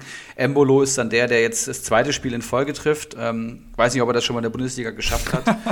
nach wie vor, nach wie vor der Chancentod, muss ich sagen. Aber hey, den hat er auf jeden Fall, den hat er auf jeden Fall gemacht, ne? Und Hertha, muss ich mal sagen, da hat jetzt Toussaint nicht gespielt, aber bis auf Toussaint sah das schon so nach, nach bester Elf auf, die, die Hertha aktuell bringen kann, finde ich. Ähm, über Plattenhardt kann man nochmal sprechen. Warum spielt er Mittelstell nicht? Ich kann es wirklich nicht nachvollziehen. Vielleicht, weil Plattenhardts Standards so gut sind. Und auch Niklas Stark kann ich nicht nachvollziehen. Aber wenn ich die beiden Positionen mal ausblende, ist das für mich so die beste Hertha-Elf. Ähm, Zumindest von denen, die fit ist. Ja, Dil Dilrosun kommt rein, wir haben es angesprochen. Kunja gelbe Karte gehabt und macht ein okayes Spiel, würde ich mal sagen. Jetzt kommt Kunja zurück, da muss man abwarten, wer dann rausrotiert. Wahrscheinlich ist es wieder Dilrosun und dann kommt er von der Bank. Lücke Bacchio kann ich mir ehrlich gesagt nicht von der Bank vorstellen, dafür ist er, glaube ich, zu wichtig. Und Guendouzi zeigt halt, was er kann. Ne? Klar war das ein, ein Gladbacher Fehler im Aufbauspiel, da wird dann gepresst und, und Darida legt den clever ab und Guendouzi schweißt ihn auch brutal ein. Ähm, aber der ist wichtig ne? und er ist auf jeden Fall auch gesetzt. Und ein Toussaint hat, glaube ich, mehr Geld gekostet und wurde fest verpflichtet. Und der kommt jetzt nur von der Bank. Ne? Und muss man natürlich auch mal sagen, Philipp, ich habe letzte Woche auf dich gehört, habe mir, hab mir vom Olaf Melberg schön den Toussaint abgekauft für 3,3 Millionen und dann sehe ich, dass der Kerl nicht mal in der Startelf steht. Da kannst du, mir, kannst du äh, dir aber vorstellen, was bei mir Samstagnachmittag da los war. Ne? Kein, kein Bock auf Konferenz. Du sagst, kommt neu in den Verein. Ich sage, er kommt in diesem Spiel aus einer Verletzung. Das, das darf man absolut nicht äh, äh, hinten äh, dran lassen. Aber ich, ich haben eigentlich auch in der Startelf erwartet, dass, das muss ich ganz klar so sagen. Ich hoffe natürlich jetzt, dass er jetzt dann unter der Woche äh, gegen Mainz geht das, ähm, dann dabei ist und dementsprechend gut punkten wird. Kam ja auch noch rein, immerhin noch einen Punkt mitgenommen. Ähm, ja, also ich habe hier zum, zuallererst erstmal stehen, das nächste stinklangweilige Spiel mit Hertha-Beteiligung. Also das äh, scheint ein Muster zu sein. Man konnte schon fast erwarten ohne Kunja. Ähm, Boyata ist einfach ein Geschenk des Communio-Gottes. Ich muss es, ich kann es nicht anders sagen. Also äh, wirklich äh, mein Capitano da bei mir hinten in der Abwehrkette. Ähm, ja, aber außer ihm und, und den Torschützen, Guendouzi, punktet dann halt auch wirklich nicht wirklich einer gut. Ähm, gegen Mainz wird es dann wieder spannender, denke ich. Äh, Kunja angesprochen, der kommt dann wieder zurück. Das würde Offensive gut tun. Ich glaube, Cordoba, ja, fehlt da nach wie vor. Piontek ist dann ja mehr oder weniger, ich schaue mal kurz, wie viele Punkte hat er geholt? Zwei. Ist dann nach seinem Gala-Auftritt gegen Union Berlin dann doch wieder untergetaucht. So kann man es jetzt zumindest aus den Highlights rausziehen. Also mir jetzt nicht unbedingt positiv aufgefallen. Und Gladbach, ja, die spielen jetzt noch gegen Frankfurt und Hoffenheim und dann heißt es für die Füße hochlegen und regenerieren. Die werden, äh, denke ich mal, im Januar nochmal deutlich stärker dann aus der ja, Mini-Winterpause kommen. Ähm, das wird ihnen gut tun, hatten brutale Wochen jetzt hinter sich. Champions League weitergekommen, zumindest mal in, in Schlagweite auf Platz 4. Die sind im Moment ähm, Platz 8 mit 17 Punkten, vierter ist Wolfsburg mit 21 Punkten. Also die haben da auch jetzt noch nicht groß abreißen lassen. Aber generell ist das natürlich in der Liga noch zu wenig. Ähm, ja, und Berlin muss man einfach schauen. Ich, ich erhoffe mir jetzt gegen Mainz auf jeden Fall sehr, sehr viel. Ähm, das, das kann man schon so sagen. Und das waren tatsächlich äh, meine Notizen zu dem Spiel, tatsächlich auch die restlichen Notizen. Also den Rest habe ich mir jetzt gar nichts groß notiert. Wir schauen auf Freiburg, Arminia. Was? Wir schauen auf. ich sag mal so, wenn die Leute uns anfangen zu bezahlen, dann werde ich äh, auch zu jedem Spiel hier was rausschreiben. Aber so habe ich jetzt leider die Zeit nicht mehr gefunden. Deswegen gibt es jetzt reinstes Communio-Wissen ähm, frisch aus der Hand. Äh, Freiburg, Arminia Bielefeld 2 zu 0, Grifo und Jong. Natürlich, Jong habe ich irgendwie vor zwei Wochen verkauft. Äh, klar, trifft er dann in der 92. Minute. Ähm, Grifo nach wie vor on fire, holt elf Punkte. Ich würde sagen, das hat jetzt so ähnliche Sphären wie Waman Gituka, so die letzten Spiele. Ähm, die kann man wohl äh, ähnlich vergleichen. Ähm, ja, Bielefeld war ein Spiel, wo sie jetzt, oder es sind eigentlich jetzt so Wochen, wo sie liefern müssen, bleibt da noch ein bisschen äh, den Erwartungen ja, dahinter. Ich sag mal, acht Tore geschossen, 22 bekommen. Es wird schwierig für Bielefeld, da sind wir uns ja alle einig, denke ich, punktetechnisch. Ähm, dein Pieper hat nach wie vor gefehlt. Ich weiß nicht, wie es jetzt unter der Woche aussieht. Da bist du besser im Thema drin. Ähm, ansonsten vielleicht noch positiv zu erwähnen, Lienhardt und Gulde holen fünf Punkte und Florian Müller, der oft gescholtene, holt auch starke fünf Punkte. Unfassbar. Da will ich mal eine kleine Lanze äh, für dich und für mich brechen, Philipp, denn das kommt mal vor, ne? Wir müssen ja immer, also wir nehmen ja mal Montagabend auf und wir sind ja beide berufstätig und das, die Vorbereitung auf den Podcast muss dann praktisch irgendwie im Laufe des Montags laufen. Und wenn man noch mal ein Meeting mehr hinten dran hat, dann will man auch noch was essen, dann hat man eben nicht mehr für alles Vorbereitungszeit. Also wir geben immer alles, aber da muss man mal das Nachsehen haben. Aber ich habe mir ja Gott sei Dank diesmal mehr rausgeschrieben.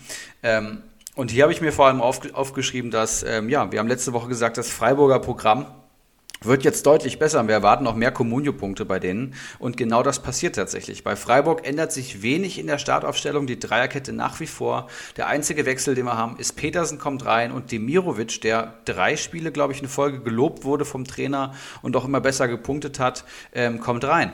Beziehungsweise geht raus, genau, sorry. Petersen schafft es nicht, auch ein Tor zu erzielen, holt minus zwei Punkte, weil er, glaube ich, drei hundertprozentige vergeben hat. Ähm, das hätte ein Spiel sein können, wo ein Petersen 15 Punkte holt, aber so holt er halt nur minus zwei. Das ist halt bitter. Chance nicht genutzt, würde ich mal sagen. Und Dimirovic ähm, kommt rein in der 77. und ja, spielt den langen Ball auf Jong und hat damit eine Torvorlage ergattert zum 2 zu 0. Aber auch ähm, die Bielefelder Punkte ähm, zeigen eigentlich schon, dass das jetzt keine Klatsche war, sondern ein erarbeiteter Sieg vom SC Freiburg in Freiburg und mehr halt auch nicht. Also bei, bei Bielefeld gibt es, glaube ich, einen, der Minuspunkte hat, Gebauer, ähm, der in der 82. reinkam. Und Jabo, über den wir letzte Woche, äh, letzte Woche mit Lasermeeting gesprochen haben, der ist kurzfristig ausgefallen und für den kam Soku rein. Ja, ähm, der wurde in der 61. dann wieder ausgewechselt. Das ist, glaube ich, der Kollege, der dann am ersten Spieltag gegen Frankfurt getroffen hatte lass mich gerade mal schauen, tatsächlich. Und hat, der hat damals nur zwei Punkte geholt, trotz Tor. Sehr magere Ausbeute, aber in dem Spiel holt er drei Punkte, eigentlich auch ganz in Ordnung. Und ja, ich habe Schlotterbeck und Schmid und wenn du jetzt mal die Freiburger Verteidigung anschaust, da haben alle geil gepunktet, bis auf die beiden. Das tut natürlich richtig weh, ne? Da gehst du, gehst du davon aus, dass Freiburg bei einem zu Null Heimsieg als das zwei Verteidiger, dass die ordentlich punkten, aber Schmid wurde auf der Schiene angesiedelt, das heißt, da zählt der zu Null Bonus, glaube ich, gar nicht. Und Schlotterbeck ist der schlechteste Innenverteidiger, weil die Zweikampfquote da wirklich nicht so stabil ist. Sehr, sehr schade, muss ich sagen. Ja, was habe ich mir noch aufgeschrieben? Nee, das war's. Ich glaube, dass Demirovic wieder reinkommt, jetzt unter der Woche. Ähm, das ist ein unheimlich wichtiger Spieler, vor allem im Pressing. Ja, also das, was Höhler so ein bisschen ist, ist Demirovic in krass und noch aggressiver und ein bisschen spritziger, würde ich sagen. Und Pedersen ist halt für Tore zuständig und wenn er die nicht macht, dann wird es für den auch eng. Und damit ist alles gesagt zu dem Spiel, würde ich sagen. Wir schauen aufs nächste. Ja, ein, ein wahres Kellerduell. Mainz 05 gegen den ersten FC Köln. 0 zu 1. Rex Bitschei nach Vorlage von Duda. Punkte technisch nehmen die sich gar nicht so viel. 37 äh, Punkte auf Seiten der Mainzer, 47 Punkte auf Seiten der Kölner. Ja, Mateta muss man da wieder erwähnen. Wieder Minuspunkte geholt, minus drei. Also den Typen willst du auch nicht wirklich im Team haben. Also ja, Gott sei Dank äh, hat man nicht auf den gesetzt am Anfang der Saison. Zentner ganz stark, plus sieben. Ähm, kannst du ja vielleicht gleich noch mehr zu sagen. Ähm, ich habe natürlich auf der anderen Seite dann Duda im Team, der, ja, oh, der war wieder so gut unterwegs. Du checkst da natürlich dann während der Konferenz die ganze Zeit Sofascore ohne Ende, aktualisierst ständig und du siehst halt, der Duda steigt und steigt und steigt. Dann bereitet er noch das Tor vor, der war irgendwie bei 7,5 oder 7,8, weißt du, du, du planst die Punkte schon fest mit ein.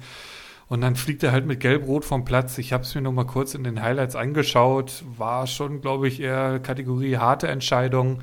Letztendlich kommt er dann bei null raus, fehlt jetzt das nächste Spiel. Ich glaube auch relativ schwer. Ich schaue mal kurz, ich habe es hier offen.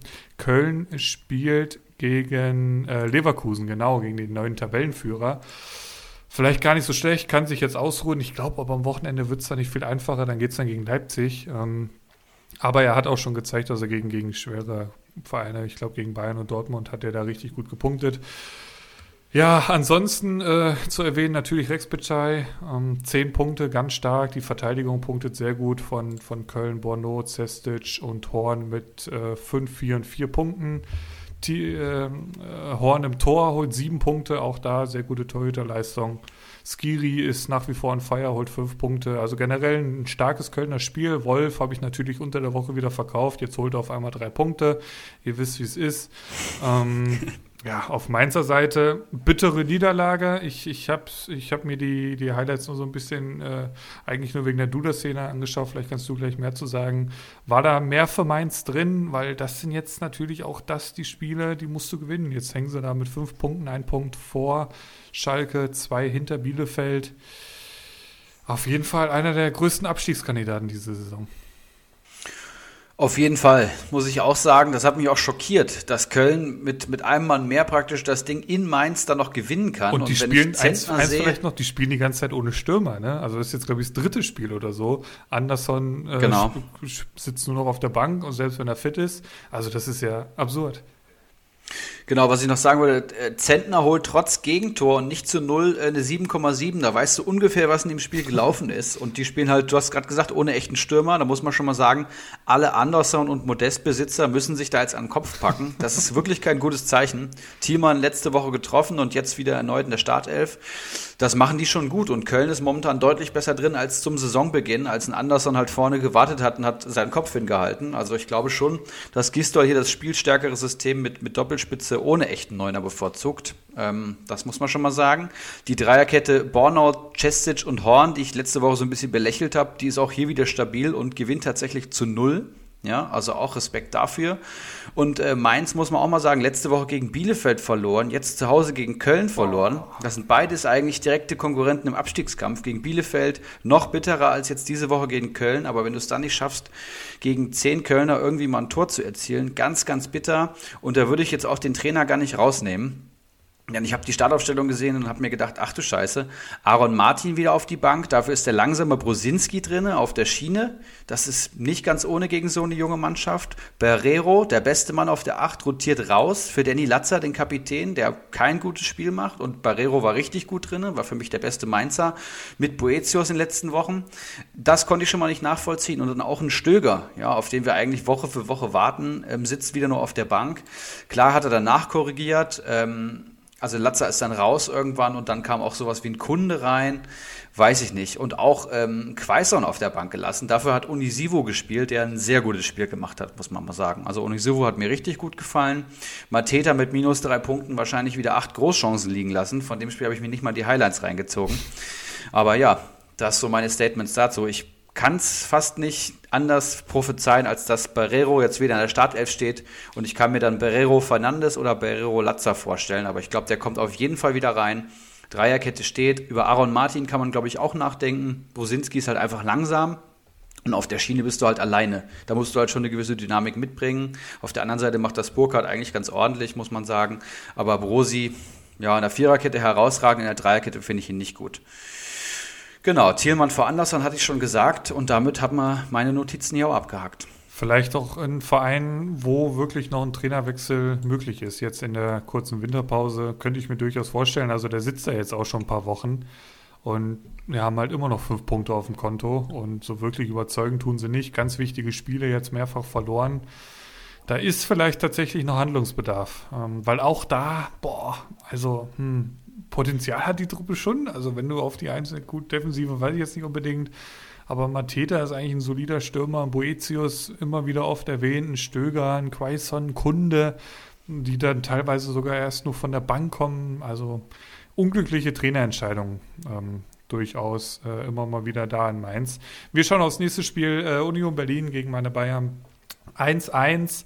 Prömel in der vierten Minute 1-1, dann in der 67. gefallen nach wunderschöner Vorarbeit von Coman auf Lewandowski. Der braucht eigentlich nur noch Fuß hinhalten. Ja, alles in allem eigentlich, denke ich mal, ein gerechtes Unentschieden, wenn man das so alles so zusammenfasst. Ähm, theoretisch kann es auch nach 10 Minuten schon irgendwie 2-0, 3-0 hinten liegen. Neuer sei Dank äh, ist das nicht so passiert. Ähm, da rutscht dann Avonie ein Köttel in die Hose, als er dann allein vor Neuer sitzt, aber, steht, aber das, sind, das ist auch schon ganz anderen passiert. Ähm, beide 38 Punkte geholt, von daher auch da haben sie sich relativ neutralisiert. Ähm, ja, neuer fünf Punkte, der ist unfassbar wichtig für, diesen, für diese Phase. Einfach in dem, in, wir, wir, glänzen nicht, das hatte ich ja schon mal angedeutet. Und da ist einfach dieser Torwart Gold wert. Die Verteidigung ist teils vogelwild. Alaba ist meiner Meinung nach ja, ein Schatten seiner selbst, wirklich der letzten Jahre ähm, ganz komische Fehler drin und das nicht erst seit dem, seit dem Wochenende, sondern auch schon in den Wochen davor. Davies jetzt wieder zurückgekommen nach der Verletzung, ist auf jeden Fall positiv. Ähm, Musiala, ja, wirklich überzeugt hat er jetzt auch nicht, aber was willst du dem jetzt ankreiden? Und ja, Lewandowski wenigstens genetzt, ansonsten auch er wieder relativ blass nach vorne hin. Gnabry, auch das ein Schatten seiner selbst, meiner Meinung nach.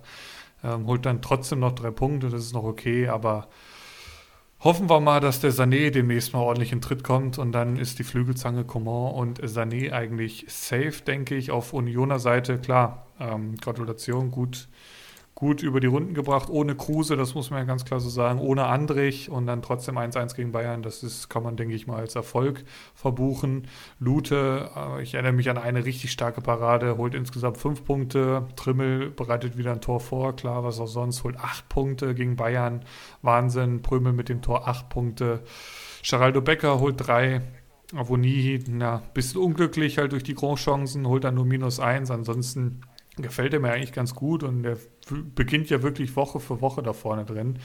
Ähm, Kruse wird jetzt erstmal länger ausfallen. Das Bayern ist einfach nicht der Gradmesser. Wird jetzt spannend, wie so die nächsten Spiele, wie die sich da aufstellen. Ich glaube, Andrich fehlt jetzt noch zwei, also der kehrt dann auch erst im Januar wieder. Ähm, die Einwechslung, ja, Teuchert, Ryerson, Endo, das sind jetzt einfach auch Leute, du kannst nicht wirklich nachlegen, wenn ich mir das so wirklich überlege. Also ich hatte den Endo ja auch mal im Team, da hatte ich mir auch irgendwie mehr von erhofft. Äh, ich erinnere mich auch an eine Szene gegen München. Da, da hätte er vielleicht nochmal abspielen müssen, entscheidet sich für den Abschluss, neuer fängt das Ding. Ja, ansonsten, ja, wirklich gut gespielt. Ich denke mal, den Punkt nehmen sie mit. Und ähm, ich schaue mal kurz, gegen Union Berlin geht es dann jetzt weiter ähm, in Stuttgart und dann äh, am 18.12. gegen Dortmund zu Hause. Ja, die zwei besten Offensivreihen sind hier äh, aufeinander getroffen tatsächlich. Also Union Berlin die zweitmeisten Tore ernsthaft? erzielt nach, nach Bayern. Ja, ernsthaft. Ähm, und ich muss sagen, ähm, ich habe mir die Highlights hier nur reingezogen und Union Berlin war für mich die bessere Mannschaft, wenn man das aus so einem Clip heraus ähm, prophezeien möchte, zumindest was die Qualität der Chancen Absolut, angeht. Also ja. du hast schon angesprochen, äh, Union Berlin hätte am Anfang wahrscheinlich schon 3-0 führen können und auch hinten raus hatten sie wirklich krasse Chancen, die dann Neuer teilweise noch vereitelt hat oder wo der Ball noch vertändelt wurde. Aber auf jeden Fall schon mal Chapeau. Wir haben letzte Woche gesagt, bei Union dann muss man aufpassen, die nächsten Ge die Wochen werden hart und jetzt äh, kommt halt Bayern München und ähm, ja, da holt man mal starke 38 Punkte. Jetzt kommen die, ähm, kommt der VfB Stuttgart, das ist auch interessant. Für mich Union und Stuttgart Stuttgart so die Überraschungsteams Teams der Saison. Die stehen beide richtig stabil, egal auf welchen Gegner sie treffen. Und ähm, ja, das wird einfach sehr interessant, was da hinten bei rauskommen wird. Ähm, was habe ich mir noch aufgeschrieben? Musiala vor Sané? Fragezeichen. Philipp, was ist da los? Wie muss man das einordnen? Musiala im Moment eher Zentrum, äh, Coman und Gnabry vor Sané. Sané aber jetzt viel Champions League gespielt, äh, auch unter der Woche. Okay. Und er ist einfach noch nicht in der Form, die wir alle von ihm erhoffen und erwarten, aber das, das wird schon noch kommen. Okay, und dann habe ich mir hier noch aufgeschrieben, dass Teuchert reinkam und hat äh, Zehner gespielt tatsächlich, beziehungsweise so ein ja, fast Achter. Und ich habe heute auf Liga Insider gelesen, dass er dafür nochmal explizit gelobt wurde. Also Teuchert ähm, ist ja auch schon mit Joker-Toren aufgefallen. Jetzt hat er sogar ähm, Spielgestalter gegeben. Bei Comunio lohnt er sich, wenn er das Tor nicht trifft, noch nicht wirklich aber immerhin schon sieben Einwechseleinsätze und ein PPS von fast drei Punkten. Kann man als Joker auf jeden Fall mitnehmen. Kann man im Sturm aufstellen, denke ich. Okay, und dann zum nächsten Spiel. Augsburg-Schalke. Ich war schöne Runde joggen und auf einmal lese ich Nachrichten am Handy von Lasermetin und Ulrich H., dass mit Marc Uth was ganz Schlimmes passiert oh, ist. Ja. Und ich habe mir die Szene natürlich im Nachhinein auch angeschaut und es war wirklich übel. Haben die es mit in die Highlights geschnitten? ja, natürlich, klar. Oh. Es äh, werden, müssen Klickzahlen generiert werden. Du weißt, das Struggle is real. Ist auch nur ein Medienunternehmen. Ähm, aber richtig üble Szene, muss man sagen. Ich bin froh, dass es ihm wieder gut geht. Und ich glaube, alle, für alle Beteiligten ein Schock. Sah wirklich Alter, nicht gut aus. Vater, ja. Also da musste man echt aber schon vom Schlimmsten ausgehen. Ey. Der war ja so, noch in der Luft war der ja schon ohnmächtig. Ganz, ganz unglücklich aufgekommen. Man weiß ja auch gar nicht so wirklich, was dann am Platz dann alles so passiert ist und was da so gemacht worden ist. Aber er hat heute das Krankenhaus anscheinend schon wieder verlassen da in Augsburg. Ist schon am Weg Richtung Heimat oder hoffentlich jetzt schon zu Hause. Also, boah, also wirklich aufatmen, dass da nichts Schlimmeres passiert ist. Auf jeden Fall. Und im Endeffekt muss man sagen, hat Schalke, glaube ich, einen echt verhältnismäßig gutes Spiel ja. gemacht. Das geht mir sehr schwer über die Lippen, muss ich sagen. ähm, Augsburg geht aber trotzdem in Führung. Ähm, in der 32. Minute durch Freistoß Caligiuri und Eigentor Serda ist es dann, der zuletzt da dran war, auch, auch, auch ähm, zart. Hätten sie ruhig Caligiuri geben können, denke ich. Rahman gleich dann in der 52. Minute nach einer schönen Pressing-Aktion auf, aus und äh, Serda auf Bujelab in der 61. der sein erstes Saisontor erzielt, im fast 20. Einsatz, glaube ich. Und Marco Richter setzt dann, ähm, der wurde eingewechselt und Gregoritsch wurde auch eingewechselt. Die beiden setzen dann den Schlusspunkt in der 93. Minute. Marco Richter per Kopf. Ähm, das erste Positiverlebnis seit der U21 EM vor gefühlt acht Jahren mittlerweile. Ähm, ja, und im Endeffekt geht es 2-2 aus. Aber Schalke war einem Sieg sehr, sehr nah, muss man mal sagen. Und das ohne Marc Uth, der wirklich der wichtigste Offensivspieler da ist. Rahman an drei der fünften hat drei der fünf ähm, letzten Tore von Schalke direkt beteiligt. Bougelab mit seinem Tordebüt. Ja, und bei Augsburg muss man sagen, die Spielanlage nach wie vor dürftig und so ein Spiel deckt das natürlich gnadenlos auf. Ähm, Augsburg halt hervorragend da drin und sehr effizient zu kontern. Ähm, gegen Schalke wird aber einfach wenig gekontert, logischerweise. Und ja, deswegen gleichen die beiden Mannschaften sich so ein bisschen auf, aus. Ähm, das habe ich mir noch aufgeschrieben, Sané direkt wieder in der Startelf. Ne? Das ist auch mhm. krass. Salif Sané ist zurück und der war wohl noch so ein bisschen angeschlagen, aber es war klar, ähm, wenn er irgendwie fit ist und er halbwegs äh, das Bein zusammengetackert werden kann, dann wird der Salif Sané in der Startelf stehen. Mit Kabak in der doppelten Innenverteidigung, das ist eigentlich herausragend. Das ist fast schon Bund, also ist über Bundesliga-Durchschnitt, würde ich sagen, was, zwei, was nur Innenverteidigerpärchen anbetrifft. Und ja, im Endeffekt hat es dann nichts geholfen. Zwei Gegentore stehen trotzdem zu Buche, aber ich glaube, Schalke kann eigentlich zufrieden sein. Ne? Was sagst du? Ja, es war auf jeden Fall äh, ein Trend in die richtige Richtung. Also man muss dieses ganze Spiel schon so ein bisschen, also man darf nicht vergessen, dass da diese, diese Schock Situation einfach in der ersten Halbzeit war, worunter dieses ganze Spiel noch im Einfluss stand. Ich gehe davon aus, dass die halt die Spieler in der Halbzeit schon gesagt bekommen haben, er ist wach und ähm, ansprechbar und so, dass, dass die Meldung kam ja auch relativ zügig und man kann davon ausgehen, dass die äh, der, der Staff da untereinander noch ein bisschen besser vernetzt ist. Also ich gehe davon aus, dass die eigentlich relativ schnell eine Warnung bekommen haben. Wurden ja wohl auch gefragt, ob sie das Spiel abbrechen oder noch weitermachen möchten. Und ähm, dass da also zumindest mal in den, äh, wo es dann passiert ist, ich weiß nicht, wann ist er ausgewechselt worden, 19. Minute, dann bis zur 45. Das, das war schon komisch. Auch ich stelle es mir auch sehr komisch für Udukai vor. Danach gab es ja nochmal so eine komische äh, Situation. Also der hat wirklich, ja, hast du Scheiße am Schuh, hast du Scheiße am Schuh, ähm, hat er dann Bujelab nochmal umgehauen. Ähnliche Situation, musste auch behandelt werden, kriegt einen Turban um den Kopf. Und jeder, der Udo Kai so ein bisschen kennt und beobachtet hat die letzte Zeit, also der, der tut ja keiner Fliege was zu leide, ist einfach nur ein bärenstarker Innenverteidiger, der konnte einmal nur leid tun. Ähm, dafür hat er es echt noch solide gemacht, holt er natürlich trotzdem vier starke Punkte, ist einer der besten ähm, Augsburger da dadurch. Und auf Schalker Seite auf jeden Fall Bujelab positiv hervorzuheben, erinnert mich so ein bisschen ja, an den alten Harit, also der ja mit einer der positiven Erscheinungen da im Offensivspiel. Ähm, die haben halt, ja, die, die mussten halt fighten. Ich weiß nicht, ob du das Spiel im Vorfeld, äh, das, das Video im Vorfeld gesehen hast, wo die Ultras da vor dem Vereinsheim standen und die am erwartet haben, sage ich mal, als die zum Bus gelaufen sind. Da haben sie sie nochmal, ja, ich nenne es mal, ich nenne es mal heiß gemacht oder, oder geraten, die nächsten Spiele zu gewinnen, sagen wir es mal so. Das, das, ja, jetzt steht ein 2-2 gegen Augsburg zu Buche. Ähm, das nächste Spiel, ich schau mal kurz, das geht jetzt ja ähnlich weiter, genau. Das geht jetzt gegen Freiburg und dann am Wochenende gegen Bielefeld. Beides zu Hause. Ja, da muss, da müssen wir mindestens vier Punkte her. Ähm, es ist nicht ausgeschlossen, ähm, dass sie das holen. Ähm, ich habe halt auch Verdacht mal letzte Woche den Rahman geholt, weil wenn irgendwer ja im Moment da vorne knipsen soll, dann wird es wohl er sein. Das hat hier schon mal ganz gut funktioniert. Auch mehr oder weniger nach Einladung von Augsburg.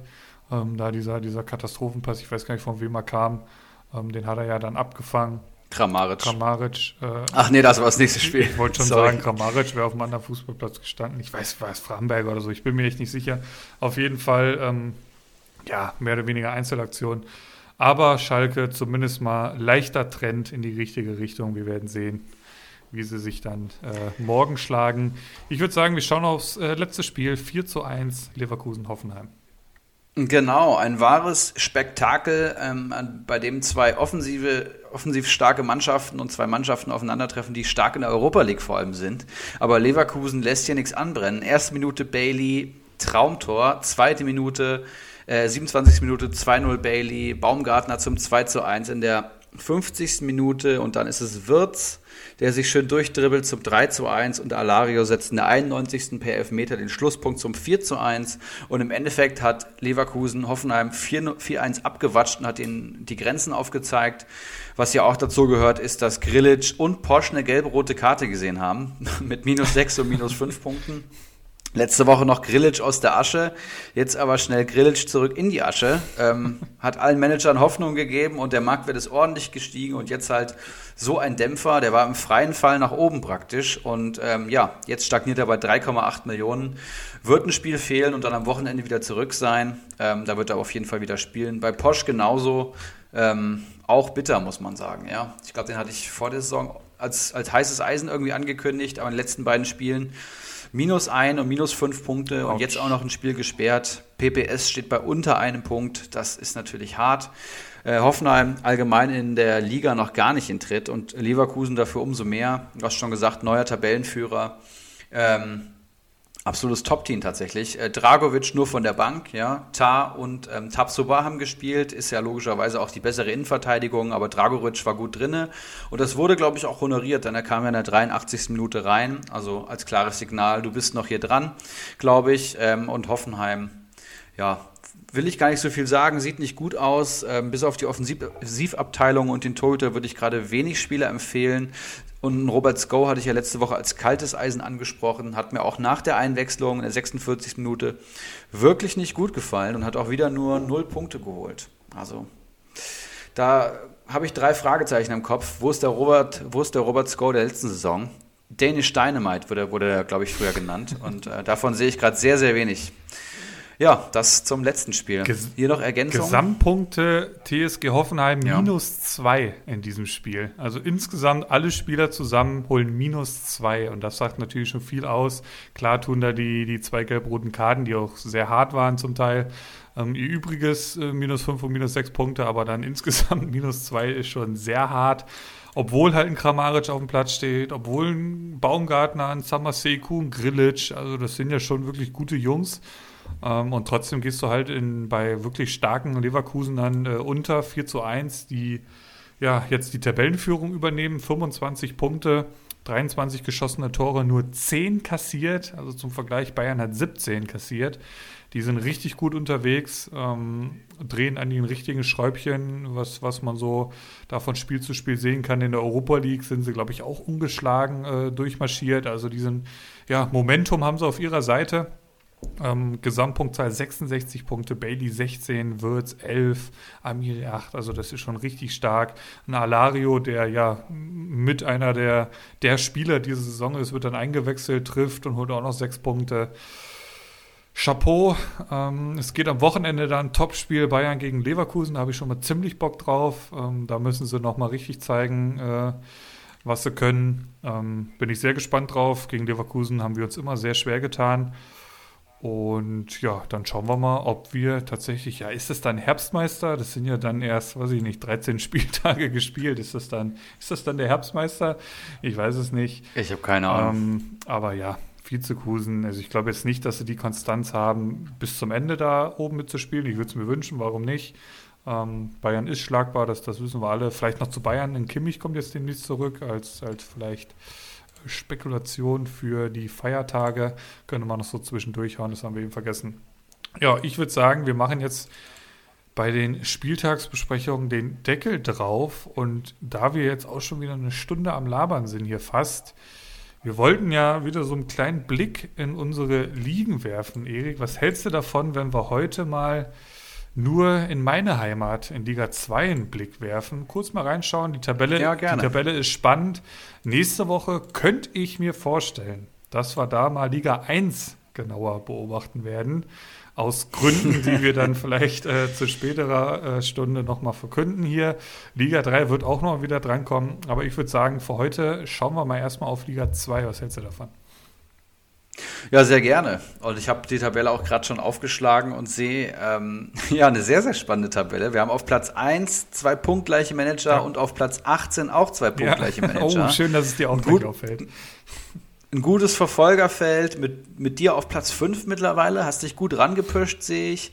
Aber auch mit Anti-Wurzel und Keggy, die bei 50 Millionen Mannschaftswert ja. beide stehen, also auch herausragend und, und im Keller ist natürlich wieder Dickelkarl. Äh, Grüße gehen da raus ins wunderschöne Hattenbach, aber ähm, es ist ja mehr deine Heimat. Ich gucke ja schon immer jedes Wochenende rein, wer hat, wer hat wie gepunktet, wie, wie performt ein Kalitos, wie performst du, wie performt ein White Shark. Ähm, aber ich habe natürlich nicht den, den Blick, den du hast. Also nimm uns gerne mal mit und sag mir, was in den letzten Wochen hier so passiert ist.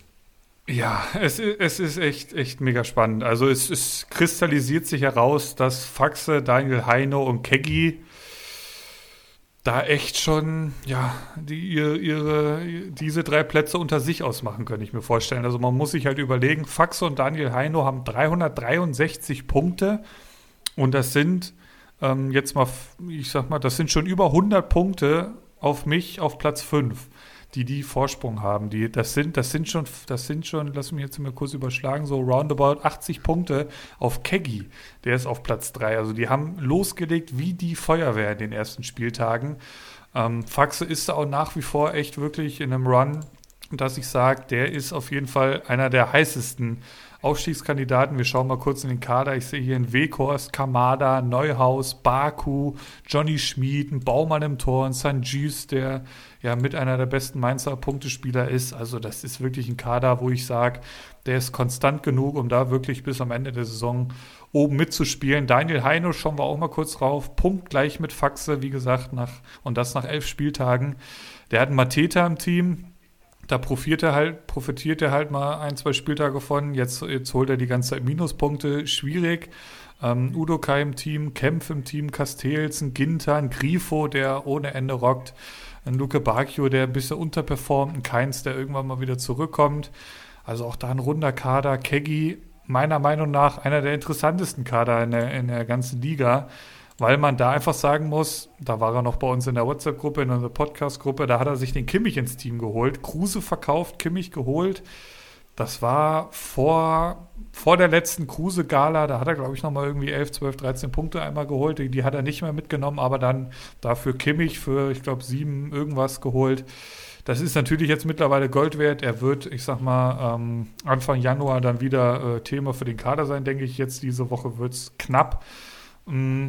Aber ansonsten, wer hier alles rumsteht, ein Neuer am Tor, Trimmel, ein Roussillon, ein Darida hat er im Team, der Spiel für Spiel macht, Samaseku, Goretzka, Endo, ein, Geraldo Becker vorne drin, Shiplock, was punktet der Shiplock in letzter Zeit? Das darf doch nicht wahr sein, Leute. Kedira, ein Rani Kedira noch äh, da im Mittelfeld. Also wirklich ein runder, runder Kader und die drei, boah, also ob ich die nochmal aufhole, alleine auf Keggy sind es jetzt glatt 30 Punkte Vorsprung, äh, zwischen uns noch die Anti-Wurzel da bin ich ja vorsichtig optimistisch, dass ich den noch einholen kann, auch wenn da auch da Namen dabei, Hummels, Alaba, Arnold, Stindel. Ähm, aber ja, generell dann ich auf Platz 5 aktuell, wie gesagt, mit Rahman und Silva im Sturm, Duda, Möwald, Toussaint und äh, Nachwuchsspieler von Leipzig Wosch im Mittelfeld. Otavio kommt noch nicht so wirklich äh, zum Tragen, der da gegen Kegis Roussillon ähm, sich duelliert. Ich hoffe, jetzt unter der Woche kommt er ran. Und ähm, da spielen sie halt gegen Bayern München. Das ist halt auch wieder so eine Sache. Boyata, ein dicker Knoche und Trapp im Tor. Das meine Jungs aktuell. Hab jetzt Wacker Haare überholt, bin einen Punkt vor ihm. Ich sag mal, Platz 4, ja, kriege ich hin, aber was sagst du, kriege ich die drei da vorne noch jetzt, wo du das so alles hörst und siehst? Allein der Mannschaftswert. Eieieiei. Ich weiß das vor allem, also ich kenne natürlich Keggy seinen Enthusiasmus und er war ja hier auch im, im, Podcast, der hört ja auch jede Folge und der ist so gut wie noch nie, muss man mal sagen, als Community Manager. Ähm, Faxe und Daniel Heino, beides ähm, Absteiger aus Liga 1. Daniel Heino tummelt sich schon ein bisschen länger in Liga 2 und das auch nicht zu Unrecht. Also er hat natürlich, hat natürlich starke Spieler am Kader, aber so die langfristige Qualität am Transfermarkt, die attestiere ich ihm noch nicht so ganz, muss ich mhm. sagen. Das, das Team ist schon stabil, aber auch da muss man zeigen, was, ähm, was, die, was die lange Zeit äh, bringt. Und Faxe genau das Gleiche, würde ich sagen. Obwohl er schon noch einen besseren Kader hat, würde ich sagen. Aber auch der macht eigentlich gute Transfers. Aber ich glaube, da geht auf jeden Fall noch was. Du erinnerst dich vielleicht, wir haben nach der letzten Hinrunde Daniel, Danilo Nominio attestiert, dass er uneinholbar Meister wird und haben ihm Glückwunsch zur Meisterschaft ausgesprochen. Und da hat sich Bacardi Diakite den nächsten Keiler aufgemacht und hat sich gedacht, das wollen wir mal sehen. Und du weißt, wie es ausgegangen ist. Also es ist, wird noch eine ganz, ganz lange Saison. Ne? Und es kann sich immer jeder verletzen. Ähm, jeder kann mal einen geilen Transfer landen und desto mehr du davon hast, desto besser. Und ich weiß ja, wie aktiv du am Transfermarkt bist, wie akribisch du da auch bist. Und das packst du auf jeden Fall noch. Also da bist du gerade in einer sehr, sehr guten Position. Und ich sehe hier 30 Punkte bis auf den Aufstieg. Und was sind 30 Punkte? Das ist, Absolut, das ist ein halber Spieltag. Absolut klar.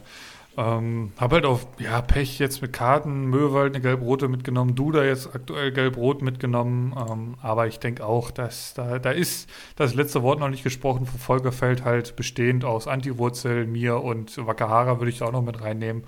Ähm, Kellermarf in Lauerstellung hat einen sehr hohen Mannschaftswert, hat dann Müller vor kurzem gekauft und dafür Gonzales ins Team geholt. Guerrero, Jakobs, Friedel, Halsberg, Lukas Hernandez, Babu, eben schon angesprochen, Kobel im Tor. Also da kann schon noch ein bisschen, bisschen was passieren. Ähm, wir schauen noch mal kurz nach unten, weil auch da ja mindestens mal interessant. White Shark, oft erwähnt, ähm, wurde mittlerweile von Ivan der Schreckliche, auch der muss ich mal kurz ein Wort drüber verlieren, weil der wird halt getragen von ähm, von Womangituka in letzter Zeit. Also ist ja absurd. Und Amiri hat anfangs der Saison, glaube ich, überhaupt nicht äh, gepunktet. Jetzt auch solider Punktelieferant. Ähm, mit Posch hat er im Moment, hm, ja, zumindest mal Pech. Mhm. White Shark, ja, 197 Punkte, gerade an der 200-Punkte-Marke. Diaby, Da Costa, Gilavogi, hm, Bosinski, Giekewitz im Tor, Höfler, okay. Schwierig, schwierig. Ähm, Kalitos, einer, den man eigentlich da überhaupt nicht erwartet hat. Ähm, einer, mit ja. dem du da, glaube ich, auch etwas genau, äh, etwas ähm, intensiver da in Kontakt stehst. Ähm, in Rode sehe ich hier Niederlechner, Bonnau, Moreno im Tor, Niakate. Ja, aber ansonsten wird es dann auch schon fast wieder ein bisschen dünne. Fernandes vielleicht, mit Anderson hat er halt Pech im Moment. Ja, hinten drin dann Chancentod, Rixelsberger und Dickelkarl, wobei Rixelsberger und Dickelkarl punktgleich sind. 136 Punkte nach elf Spieltagen. Das tut weh. Dickelkarl sehe ich hier sofort, hält nach wie vor, ich glaube, seit Spieltag 1 an Hector fest. Ähm, es, es, dürfte demnächst auch soweit sein, dass er wiederkommt. Ein Benze Baini, der wird irgendwann wiederkommen. Also von daher zumindest mal halbwegs Potenzial in Dickelkarl seinem Kader. Ähm, Rixelsberger dazu hat Sabitzer, der ihn natürlich mehr oder weniger so ein bisschen da rettet. Ansonsten auch, ja, boah, mindestens mal dünn, ne, die Kader. Aber sehr, sehr spannende Liga, muss ich sagen. Also Abstiegskampf ist spannend, da ist auf jeden Fall noch alles offen und da ist halt auch ein Kalitos zum Beispiel jetzt ähm, in Schlagweite. Und auch oben geht ja fast noch alles. Ne? Also selbst für bislanges Glied, der hat ja auch einen richtig guten Kader, habe ich gerade gesehen. Absolut, ja. Da ist auch noch alles drin. Ne? Gibt so ein paar Leute, die werden sich auf jeden Fall im Mittelfeld äh, manifestieren. Aber nach oben und unten sehr, sehr spannend. Also die spannendste zweite Liga seit langem. Wohl wahr. So haben wir jetzt so unsere Jungs da mal so wieder ein bisschen abgeholt. Ähm, wie gesagt, nächste Woche könnte sein, dass wir uns mal die Liga 1 genauer anschauen. Bin ich auch sehr gespannt drauf. Habe ich schon tatsächlich ein paar Tage nicht mehr reingeschaut. Werde ich jetzt äh, mich auch noch so ein bisschen unterdrücken, damit ich dann nächste Woche ähm, dir und unserem Gast da lauschen kann, wie so der Status quo ist. Ich würde sagen, wir machen weiter mit heißen, schräg, schräg kalten Eisen. Sehr gerne. Eine der beliebtesten Kategorien habe ich mir sagen lassen. Ähm, und ich habe letzte Woche ein paar aus dem unteren finanziellen Regal gehabt, aber ich denke jetzt, wenn man da eine Woche Pause hat, da kann man auch mal schauen, dass man zwei, drei aus dem mittleren verkauft und mal eine Etage höher greift. Und bei den kommenden Kandidaten würde ich sagen, möglichst schnell, ne? denn die Preise sind rasant am Steigen.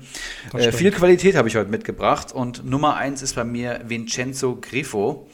Ähm, ja, was muss ich über den Kerl noch sagen? 27 Jahre alt, er funktioniert nirgendwo außer beim SC Freiburg und gerade ist er wieder richtig on fire. Comunio Marktwert 6,36 Millionen. Der Kerl hat 67 Punkte geholt. Ja? Und wenn wir über Silas Wamangituka reden, als auffälligster Spieler, muss ich sagen, es gibt einen Spieler, der hat in den letzten drei Spielen sogar noch mehr Punkte als Wamangituka geholt und das ist Vincenzo Grifo. 35 Punkte aus den letzten drei Partien Wahnsinn. beim SC Freiburg. Und jetzt kommen die schwachen Gegner, muss man auch mal sagen. Ne? Die kommen jetzt erst. Also Grifo ist, ist schon in Frühform. Elf bewertete Einsätze, 67 Punkte, macht ein PPS von 6,09 Und das ist jetzt schon eine richtige Big Gun. Tendenz steigend, wie gesagt, die Gegner bleiben weiterhin schwach. Der schießt die Standards, der schießt ständig aufs Tor. Der hat gegen Bielefeld, äh, ich glaube, sieben oder achtmal aufs Tor geschossen. Auch wieder herausragend gepunktet. Und ich glaub, kann mir vorstellen, dass er nach dem nächsten Wochenende auf jeden Fall an der 8, 9 Millionen Marke kratzt. Und das völlig verdient, wenn er so in Form bleibt. Also ich hatte ihn damals ähm, gekauft, günstig gekauft, als er seinen Durchbruch hatte. Und ähm, ja, immer wieder stärker und schwächere Phasen wechseln sich bei dem so ein bisschen ab. Entweder kannst du ihn komplett in der Pfeife rauchen und denkst dir so, was ist mit dem Kerl los? Und dann explodiert er wieder. Ne? Das hat er letzte Saison gehabt, das hat er davor die Saison gehabt. Und 2016, 17 hat er seine beste Saison bisher gehabt mit 143 Punkten. Ja? Und wenn er jetzt so weitermacht, dann könnte er das sogar toppen. 11, 13 und 11 Punkte in drei Spielen. Ey. Gott, hätte ich den Typen gerne im Kader. Er war auch bei uns, Krass, ne? er war auch bei unserem Markt tatsächlich. Der Daniel Heino lacht sich ins Fäustchen, wirklich. Ähm, der hat zum perfekten Zeitpunkt, glaube ich, eingekauft. Wenn du mal schaust, vor drei Spieltagen war der 4,9 wert. Der ist jetzt, was ist er, 6,3. Und das wird ja Richtung Winterpause und Januar dann nochmal deutlich anziehen. Du hast die Marktwerte angesprochen, die ja generell wieder am Steigen sind. Ähm, das, das kann man auf jeden Fall beobachten. Auch schön, wenn man mal auf Comstats geht, äh, kann man nur immer wieder empfehlen. Äh, da hat man da eine schöne Übersicht. Ich habe ein heißes Eisen mitgebracht, ähm, auch das wieder aus der Beobachtung eines Spiels heraus. Ich habe ihn eben schon mal kurz angerissen. Nassim Bougelab. Und da ähm, das attraktivste vielleicht äh, zu dieser Personalie zuallererst 600.000 Marktwert. Ähm, das waren gestern noch 420.000. Wie gesagt, hat die zehn Punkte gestern geholt. Dementsprechend äh, wird er natürlich erstmal klar äh, steigen. Ähm, Schalke generell verbessert sich, äh, zumindest in Spiel, zu, im Gegensatz zu den Spielen davor. Ähm, liegt natürlich auch ein bisschen am Gegner. Ähm, aber Bujelab auf jeden Fall bei den Blauen einer der, ja, das belebende Element da in der Offensive war, auch ohne Uth. Das, das ist ja schwer genug jetzt für die Schalker. Ich gehe nicht davon aus, dass Uth jetzt morgen oder am Wochenende dann spielen wird. Dementsprechend wird Bujelab da auf jeden Fall auch wieder seine Einsatzzeiten bekommen. Ein Harid ist zurück im Mannschaftstraining, muss man schauen. Aber an den erinnert er mich auch so ein bisschen. Ähm, an, an den Harid in alter Form. Das, das muss man ganz klar so sagen. Es ist ja jetzt auch nicht so, als hätte Herr Bujelab bisher die, die Sterne vom Himmel gespielt, aber in dem Spiel hat er mir wirklich ist er einfach positiv aufgefallen. Ähm, krönt seine starke Leistung dann mit dem Tor, zehn Punkte. Ähm, hat die, die letzten beiden Spiele auch schon Einsätze bekommen gegen Leverkusen und Gladbach. Schwere Gegner, deutliche Niederlagen und er holt halt trotzdem ja, zwei und einen Punkt. Ähm, ich denke mal, das ist für Schalker schon äh, eher, eher, positiv und wie gesagt, für den Marktwert, ähm, der kostet 600.000 im Moment. Ähm, Davor ist er eher außen vor gewesen. Ich glaube, am zweiten Spieltag oder so hat er mal völlig daneben gelegen, irgendwie minus 4 geholt. Ähm, aber er hat sich, wie gesagt, auf jeden Fall gestern für weitere Startelf-Einsätze empfohlen. Und für die Kohle, da kann man eigentlich aktuell nichts falsch machen. Ähm, und wenn er es jetzt gegen, gegen Freiburg und Bielefeld nicht total verkackt, und das sind einfach Gegner, gegen die muss was kommen, dann wird er kräftig steigen in der Mini-Winterpause. Mein nächstes heißes Eisen kommt von Bayern 04 Leverkusen, heißt Nadjem Amiri, der mittlerweile 24 Jahre alt ist und äh, ja, gerade gut reingekommen ist, der am Anfang der Saison so ein bisschen als Harvards Nachfolger, auch von mir, gehandelt wurde und äh, die Rolle nicht ausgefüllt hat und jetzt ist er aber da und, und leistet und, und liefert vor allem bei Comunio gut ab. Er hat bis jetzt 36 Punkte in 10 Partien geholt, macht ein PPS von 3,6. Das ist beim Marktwert von 5,12 Millionen, glaube ich, eher unterdurchschnittlich, würde ich mal sagen, oder durchschnittlich. Aber jetzt in den letzten beiden Spielen 16 Punkte ohne eigenes Tor. Ja, das ist immer schon ein gutes Anzeichen. Amiri ist halt eine gute Kombination aus Torschussvorlagen, keine negative Zweikampfbilanz und ähm, ja, kann eigentlich so ein bisschen alles. Ne? Also kann, kann dribbeln, kann passen, ähm, geht gut in Räume, ähm, ist auch defensiv meistens beteiligt. Also einfach ein, ein, toller Kicker, würde ich sagen, und lohnt sich bei Comunio gerade. Ähm, wenn er jetzt noch ein, zwei Spiele so abliefert, dann ist der Marktwert auch mal ganz schnell wieder auf sieben, acht Millionen. Ne? Das geht ja bei den Top-Spielern von Top-Vereinen dann relativ schnell. Siehe Justin Kluivert oder so. Da mache ich gleich weiter mit einem Spieler, den du heute schon erwähnt hast. Und ich möchte jetzt hier auch mal empfehlen, eigentlich pushst du ihn ja nur, ne? Und alle denken sich, äh, der Philipp will die Marktwerte nach oben treiben, aber diesmal muss ich auch sagen, also jetzt möchte ich ihn wirklich mal empfehlen. Dedrick Boyata, oh, yeah. ähm, die Bestie aus Berlin, 30-jähriger Innenverteidiger. Comunio Marktwert steht bei 4,08 Millionen und der PPS steht bei 3,18. Das ist ähm, ein super Preis-Leistungs-Verhältnis, würde ich sagen. Aber ähm, wenn ich die nächsten fünf Gegner der Hertha sehe, und ich habe sie letzte Woche schon mal vorgelesen, die müsst ihr euch unbedingt angucken, ist das das perfekte Programm für alle Hertha-Spieler. Ich würde mal sagen, mindestens zwei von diesen fünf Spielen gehen mal zu null aus. Und ähm, wenn Boyata zu null spielt, ist er nah an den zehn Punkten dran weil er einfach eine gigantische Zweikampfquote hat, jedes Kopfballduell gewinnt und auch im Spielaufbau wichtig ist. Was, ja, gibt's halt, da ist er halt ähm, unersetzbar bei der Hertha und daneben streiten sich halt Alderete und Toru Nariga, wobei letzterer gerade die Nase vorn hat, äh, vorne hat. Und was ich noch sagen möchte, Detrick Boyata ohne eigenes Tor, 17 Punkte aus den letzten drei Spielen. Ne? Allein das herausragend. Und du hast kein weiteres nee, heißes Eisen mehr, gut. Philipp, richtig? Ne? Genau. Okay. Dann mache ich weiter mit meinem ähm, geringsten Communio-Marktwert heute, aber auch den möchte ich empfehlen, weil ich ihn, glaube ich, ganz cool finde. Ähm, Preis-Leistung stimmt ja auch. Elvis Rekspitschei, 23 Jahre alt, vom 1. FC Köln. Eben schon gesagt, Köln ist deutlich besser drin als vorher. Ähm, Communium-Marktwert 2,28 Millionen. Und wenn man jetzt überlegt, er hat auch letztes Wochenende oder jetzt das Tor geschossen, ist richtig. Und der PPS steht bei 3,3. Ähm, und wenn PPS höher als ähm, Communio-Marktwert in Millionen ist, dann ähm, muss man immer auf die Ohren aufsperren. Und das ist gerade bei Elvis Rexbitschei so. Ein herausragendes Preis-Leistungs-Verhältnis. Zehn bewertete Einsätze, hat nur ein Spiel nicht gemacht und hat halt 33 Punkte am Konto bei Köln. Das ist nicht so verkehrt. Dula jetzt gelb gesperrt, das heißt, er wird die nächsten beiden Spielen auf jeden Fall von Anfang an machen. Und dann ist Mini-Winterpause, ähm, um den Begriff mal zu übernehmen. Und äh, 16 Punkte aus den letzten drei Spielen auch sehr, sehr ordentlich. Und dann habe ich hier den letzten, ähm, den ich mir persönlich ähm, notiert habe als der bessere Kunja. Oh, ja? jetzt bin ich Und die Rede ist von die Rede ist von Nicolas González vom VfB Stuttgart. Ähm, ja, ähnlich alt, 22-jähriger Stürmer wie auch Kunja. Comunio Marktwert 7,74 Millionen. Ich weiß, er ist nicht günstig, aber der Kerl hat halt 40 Punkte gesammelt. Ne? Und das hört sich jetzt nicht unbedingt viel an, wenn ich jetzt höre, dass ein Rex Bitschei schon 33 hat, aber man muss überlegen, González war viel verletzt. Der Kerl hat sechs äh, Bundesligaspiele gespielt und hat vier Tore in sechs Spielen geschossen ähm, und ein PPS von 6,67. Ja, Tendenz steigend, weil er eigentlich jedes Spiel trifft. Der letzten vier Spiele vier Tore geschossen und 29 Punkte aus den letzten drei bewerteten Einsätzen geholt.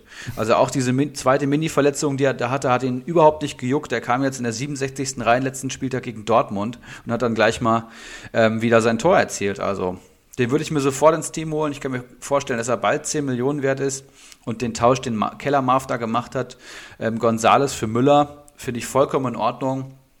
Ähm, weil Gonzales auf jeden Fall garantiert ist, dass die Tore kommen. Ne? Klar, Müller auch wichtig, nach wie vor. Es war vielleicht auch sogar die, die sicherere Anlage, aber da hast du halt 5 Millionen mehr am Konto. Richtig, Gonzales wird auch weiter steigen und, und kannst das nochmal anders investieren. PPS von fast 7 ist, glaube ich, einfach nur stark. Mal schauen, ob er es gegen Union Berlin auch hinbekommt. Ich muss mal schauen, ob der bei uns überhaupt schon vergeben ist. Aber könnte ich mir schon vorstellen, dass ich da auch mal zuschlag, wenn er auf den Markt kommt. Auch nur ein Spiel durchgespielt über 90 Minuten. Das muss man auch noch dazu sagen. Also der hat ein Spiel Krass, ne? äh, durchgespielt. Das war gegen Frankfurt. Da holt er 12 Punkte.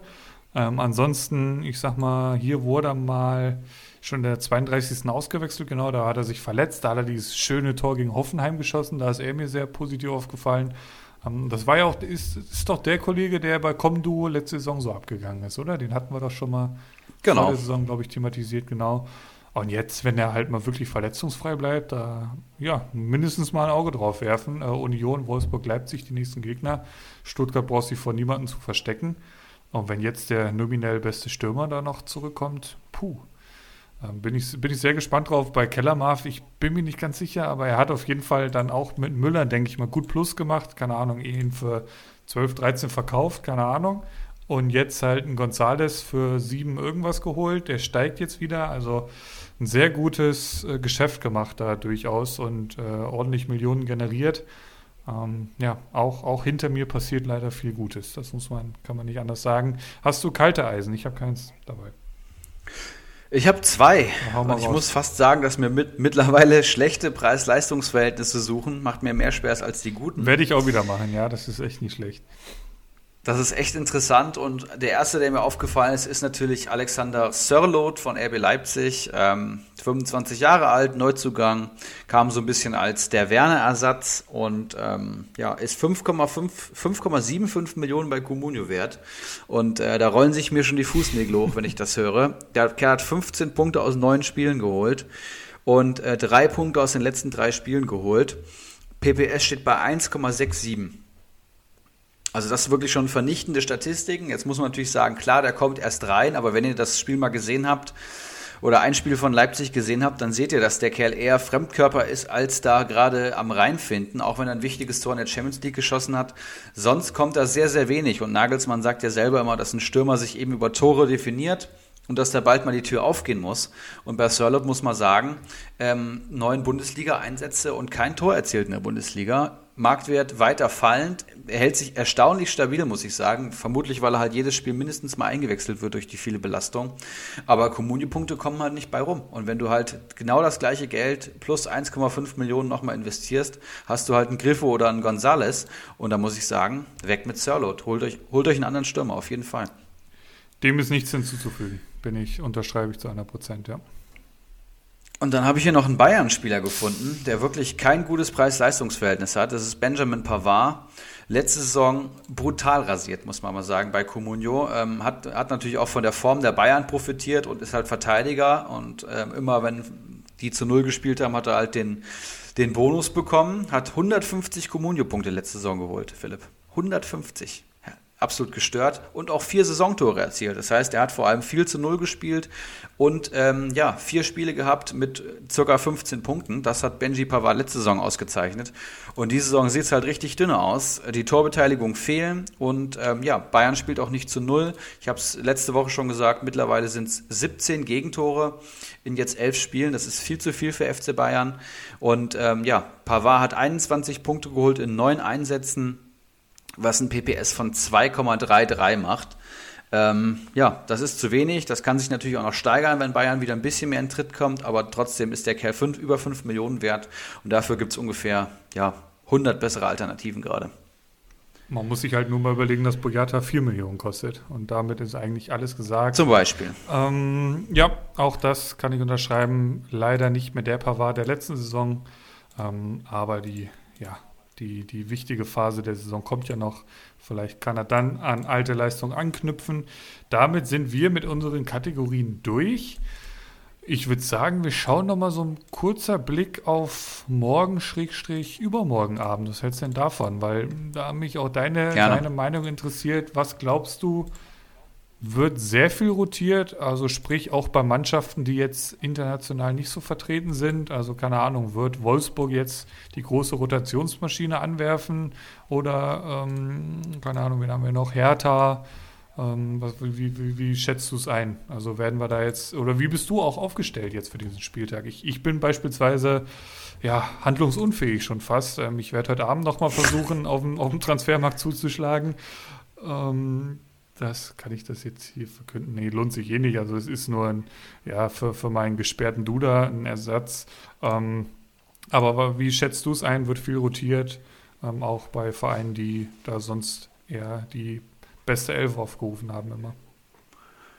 Ich glaube, dass jeder Verein ähm, irgendwie rotiert wird. Ich glaube nicht, dass wir irgendwo die gleiche Elf jetzt am Wochenende sehen wird. Ich glaube, das ist normal. Aber die, die Intensität der Rotation ist natürlich bei jedem Verein unterschiedlich. Bei vielen Trainern kannst du es gar nicht einschätzen.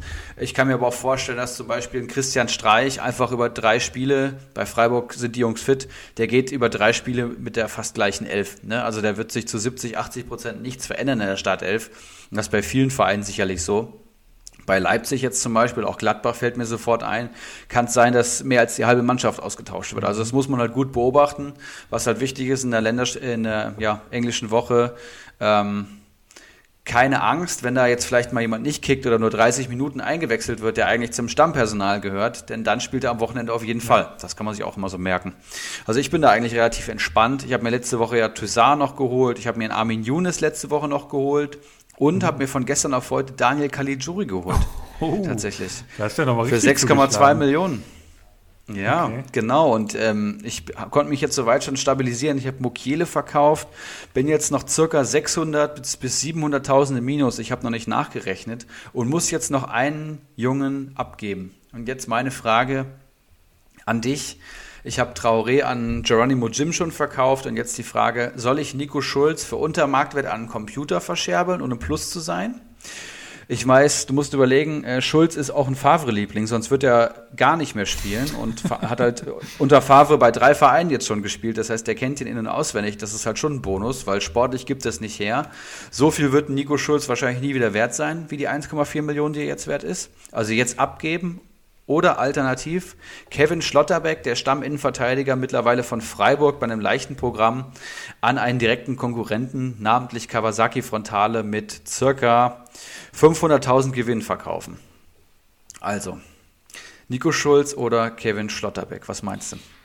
Ja, Kawasaki Frontale hat mich kurz vor der Aufnahme hier äh, per WhatsApp angeschrieben. Ich lese es mir hier gerade durch, weil ich, ich, hab, ich kam jetzt eben dazu jetzt nicht. Ähm, was ich laut ihm denn äh, bestenfalls jetzt hier machen soll. Ähm, nicht, dass ich jetzt hier was Falsches sage.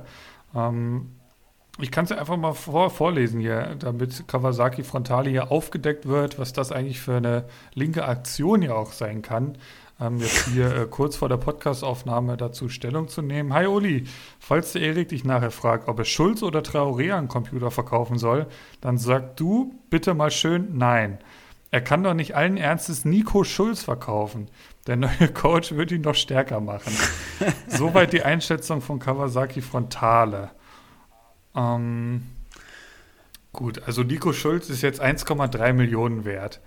Fast 1,4. Das ist schon mal viel mehr, als ich es für möglich gehalten hätte.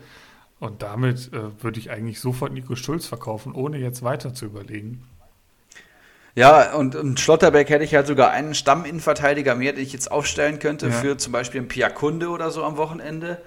Ähm, auf der anderen Seite würde ich halt Schlotterbeck mit Gewinn verkaufen. Dann hätte dann sogar wieder Handlungsspielraum ähm, für das Wochenende danach oder halt mehr Kohle.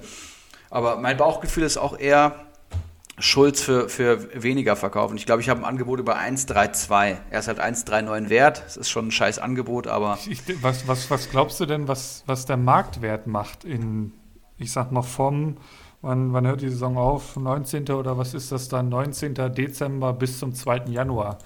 Werden die krass steigen, werden die gleich bleiben, werden die krass in den Boden sinken, weil alle verkaufen? Weil ich denke mir so, so ein Schlotterbeck, der sich jetzt dann so in die Stammformation gespielt hat, der wird ja eher davon mhm. profitieren und dementsprechend noch weiter Definitiv. steigen, könnte ich mir jetzt vorstellen einfach.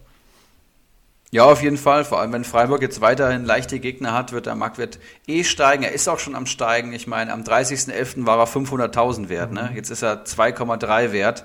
Und allein von gestern auf heute 150k gestiegen. Und Nico Schulz ist halt ja fast eigentlich schon zu teuer für die zwei Ende Einsätze, die er gehabt hat. Ja. ja, okay, Philipp, da hast du, mir, hast du mir auf jeden Fall geholfen. Es tut mir halt leid für Nico Schulz. Ne? Ich habe ihn ja vor der Saison eingekauft für zweieinhalb Millionen. Ähm, vielleicht auch so ein kleiner Sufttransfer gewesen, obwohl gar kein Alkohol im Spiel war, muss man auch mal sagen. Aber mich einfach verklickt im Endeffekt und äh, naiv geglaubt, dass ihn mir jemand wegschnappt. Und jetzt habe ich placke ich mit placke ich mit dem mich mit dem jetzt hier drei Monate rum und jetzt ist, ist es wahrscheinlich ist es wahrscheinlich das Ende der, der Saga. Nico Schulz und Erik Vor, aka Ibras Eriksson. Eine Ära geht zu Ende und ihr seid live dabei im Podcast. Glückwunsch zur Meisterschaft, wie Erik Vor, aka Ibras Eriksson hier unter Tränen sein Leistungsträger Nico Schulz ähm, verkaufen muss. Was war das für eine Reise? Zwei Comunio-Punkte hat der Mann ähm, nach elf Spieltagen. Und ähm, ich würde sagen, hast du sonst noch irgendwas, äh, was wir jetzt noch besprechen sollten? Gibt es noch irgendwas? Ja, Marktwerte haben wir kurz besprochen. Also ich denke eher, die werden ja Richtung äh, Norden steigen. Ähm, ja. Ansonsten. Ich habe noch Ja, was. bitte. Ich will euch einen kleinen Ausblick geben, liebe Hörer, für die nächsten Wochen. Es ist ja, wir haben es schon gesagt, eine Woche Länderspielpause. Das heißt, ähm, am 20. ist das letzte Bundesligaspiel für dieses Jahr gespielt. Am 21. wird uns unser nächster Gast begrüßen ähm, am Mikrofon. Es ist Bakali Diakite Ähm, ja, der interessanteste Manager auf jeden Fall, der erfahrenste Manager, der beste Manager unserer drei Communio-Ligen, erneut hier zu Gast. Ähm, die Folgen, die wir mit ihm hatten, die haben immer sehr, sehr viel Lob bekommen und es ist ja auch, glaube ich, schon die dritte und er dominiert ja auch gerade wieder Liga 1. Ähm, sicherlich interessant, ähm, was er uns da erzählen möchte. Vielleicht machen wir vorher eine kleine Fragerunde, mal schauen. Auf jeden Fall danach die Woche werden wir pausieren, Philipp. Ne? Es ist ja dann Lockdown zwischen den Jahren, will ich mal sagen. Ähm, da ist auch kein, keine Bundesliga. Da werden wir uns eine Woche Pause gönnen, um dann aber am 4., 5. Januar wieder da zu sein. Ne? Denn am 2. Januar ist dann schon wieder der nächste Spieltag. Also ist eigentlich verrückt. Die Winterpause sind wirklich so eine Woche. Die Bundesliga-Stars können in der Woche drei Tage Weihnachten feiern und dann müssen sie eigentlich schon wieder auf den Trainingsplatz, damit sie am 2. dann wieder weiterkicken können. Und dann, ja, gibt es noch einige Spieltage zu spielen.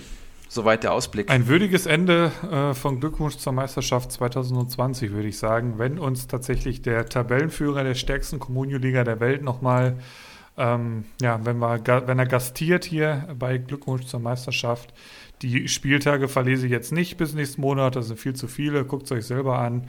Ihr wisst, wie es ist. Englische Woche. Ich hoffe, ihr seid nicht im Minus, wenn er das jetzt hört. Ähm, falls doch, ist es wahrscheinlich eh schon zu spät. Da wird es mit Sicherheit ein paar Härtefälle geben, könnte ich mir vorstellen. Ich bin gespannt morgen.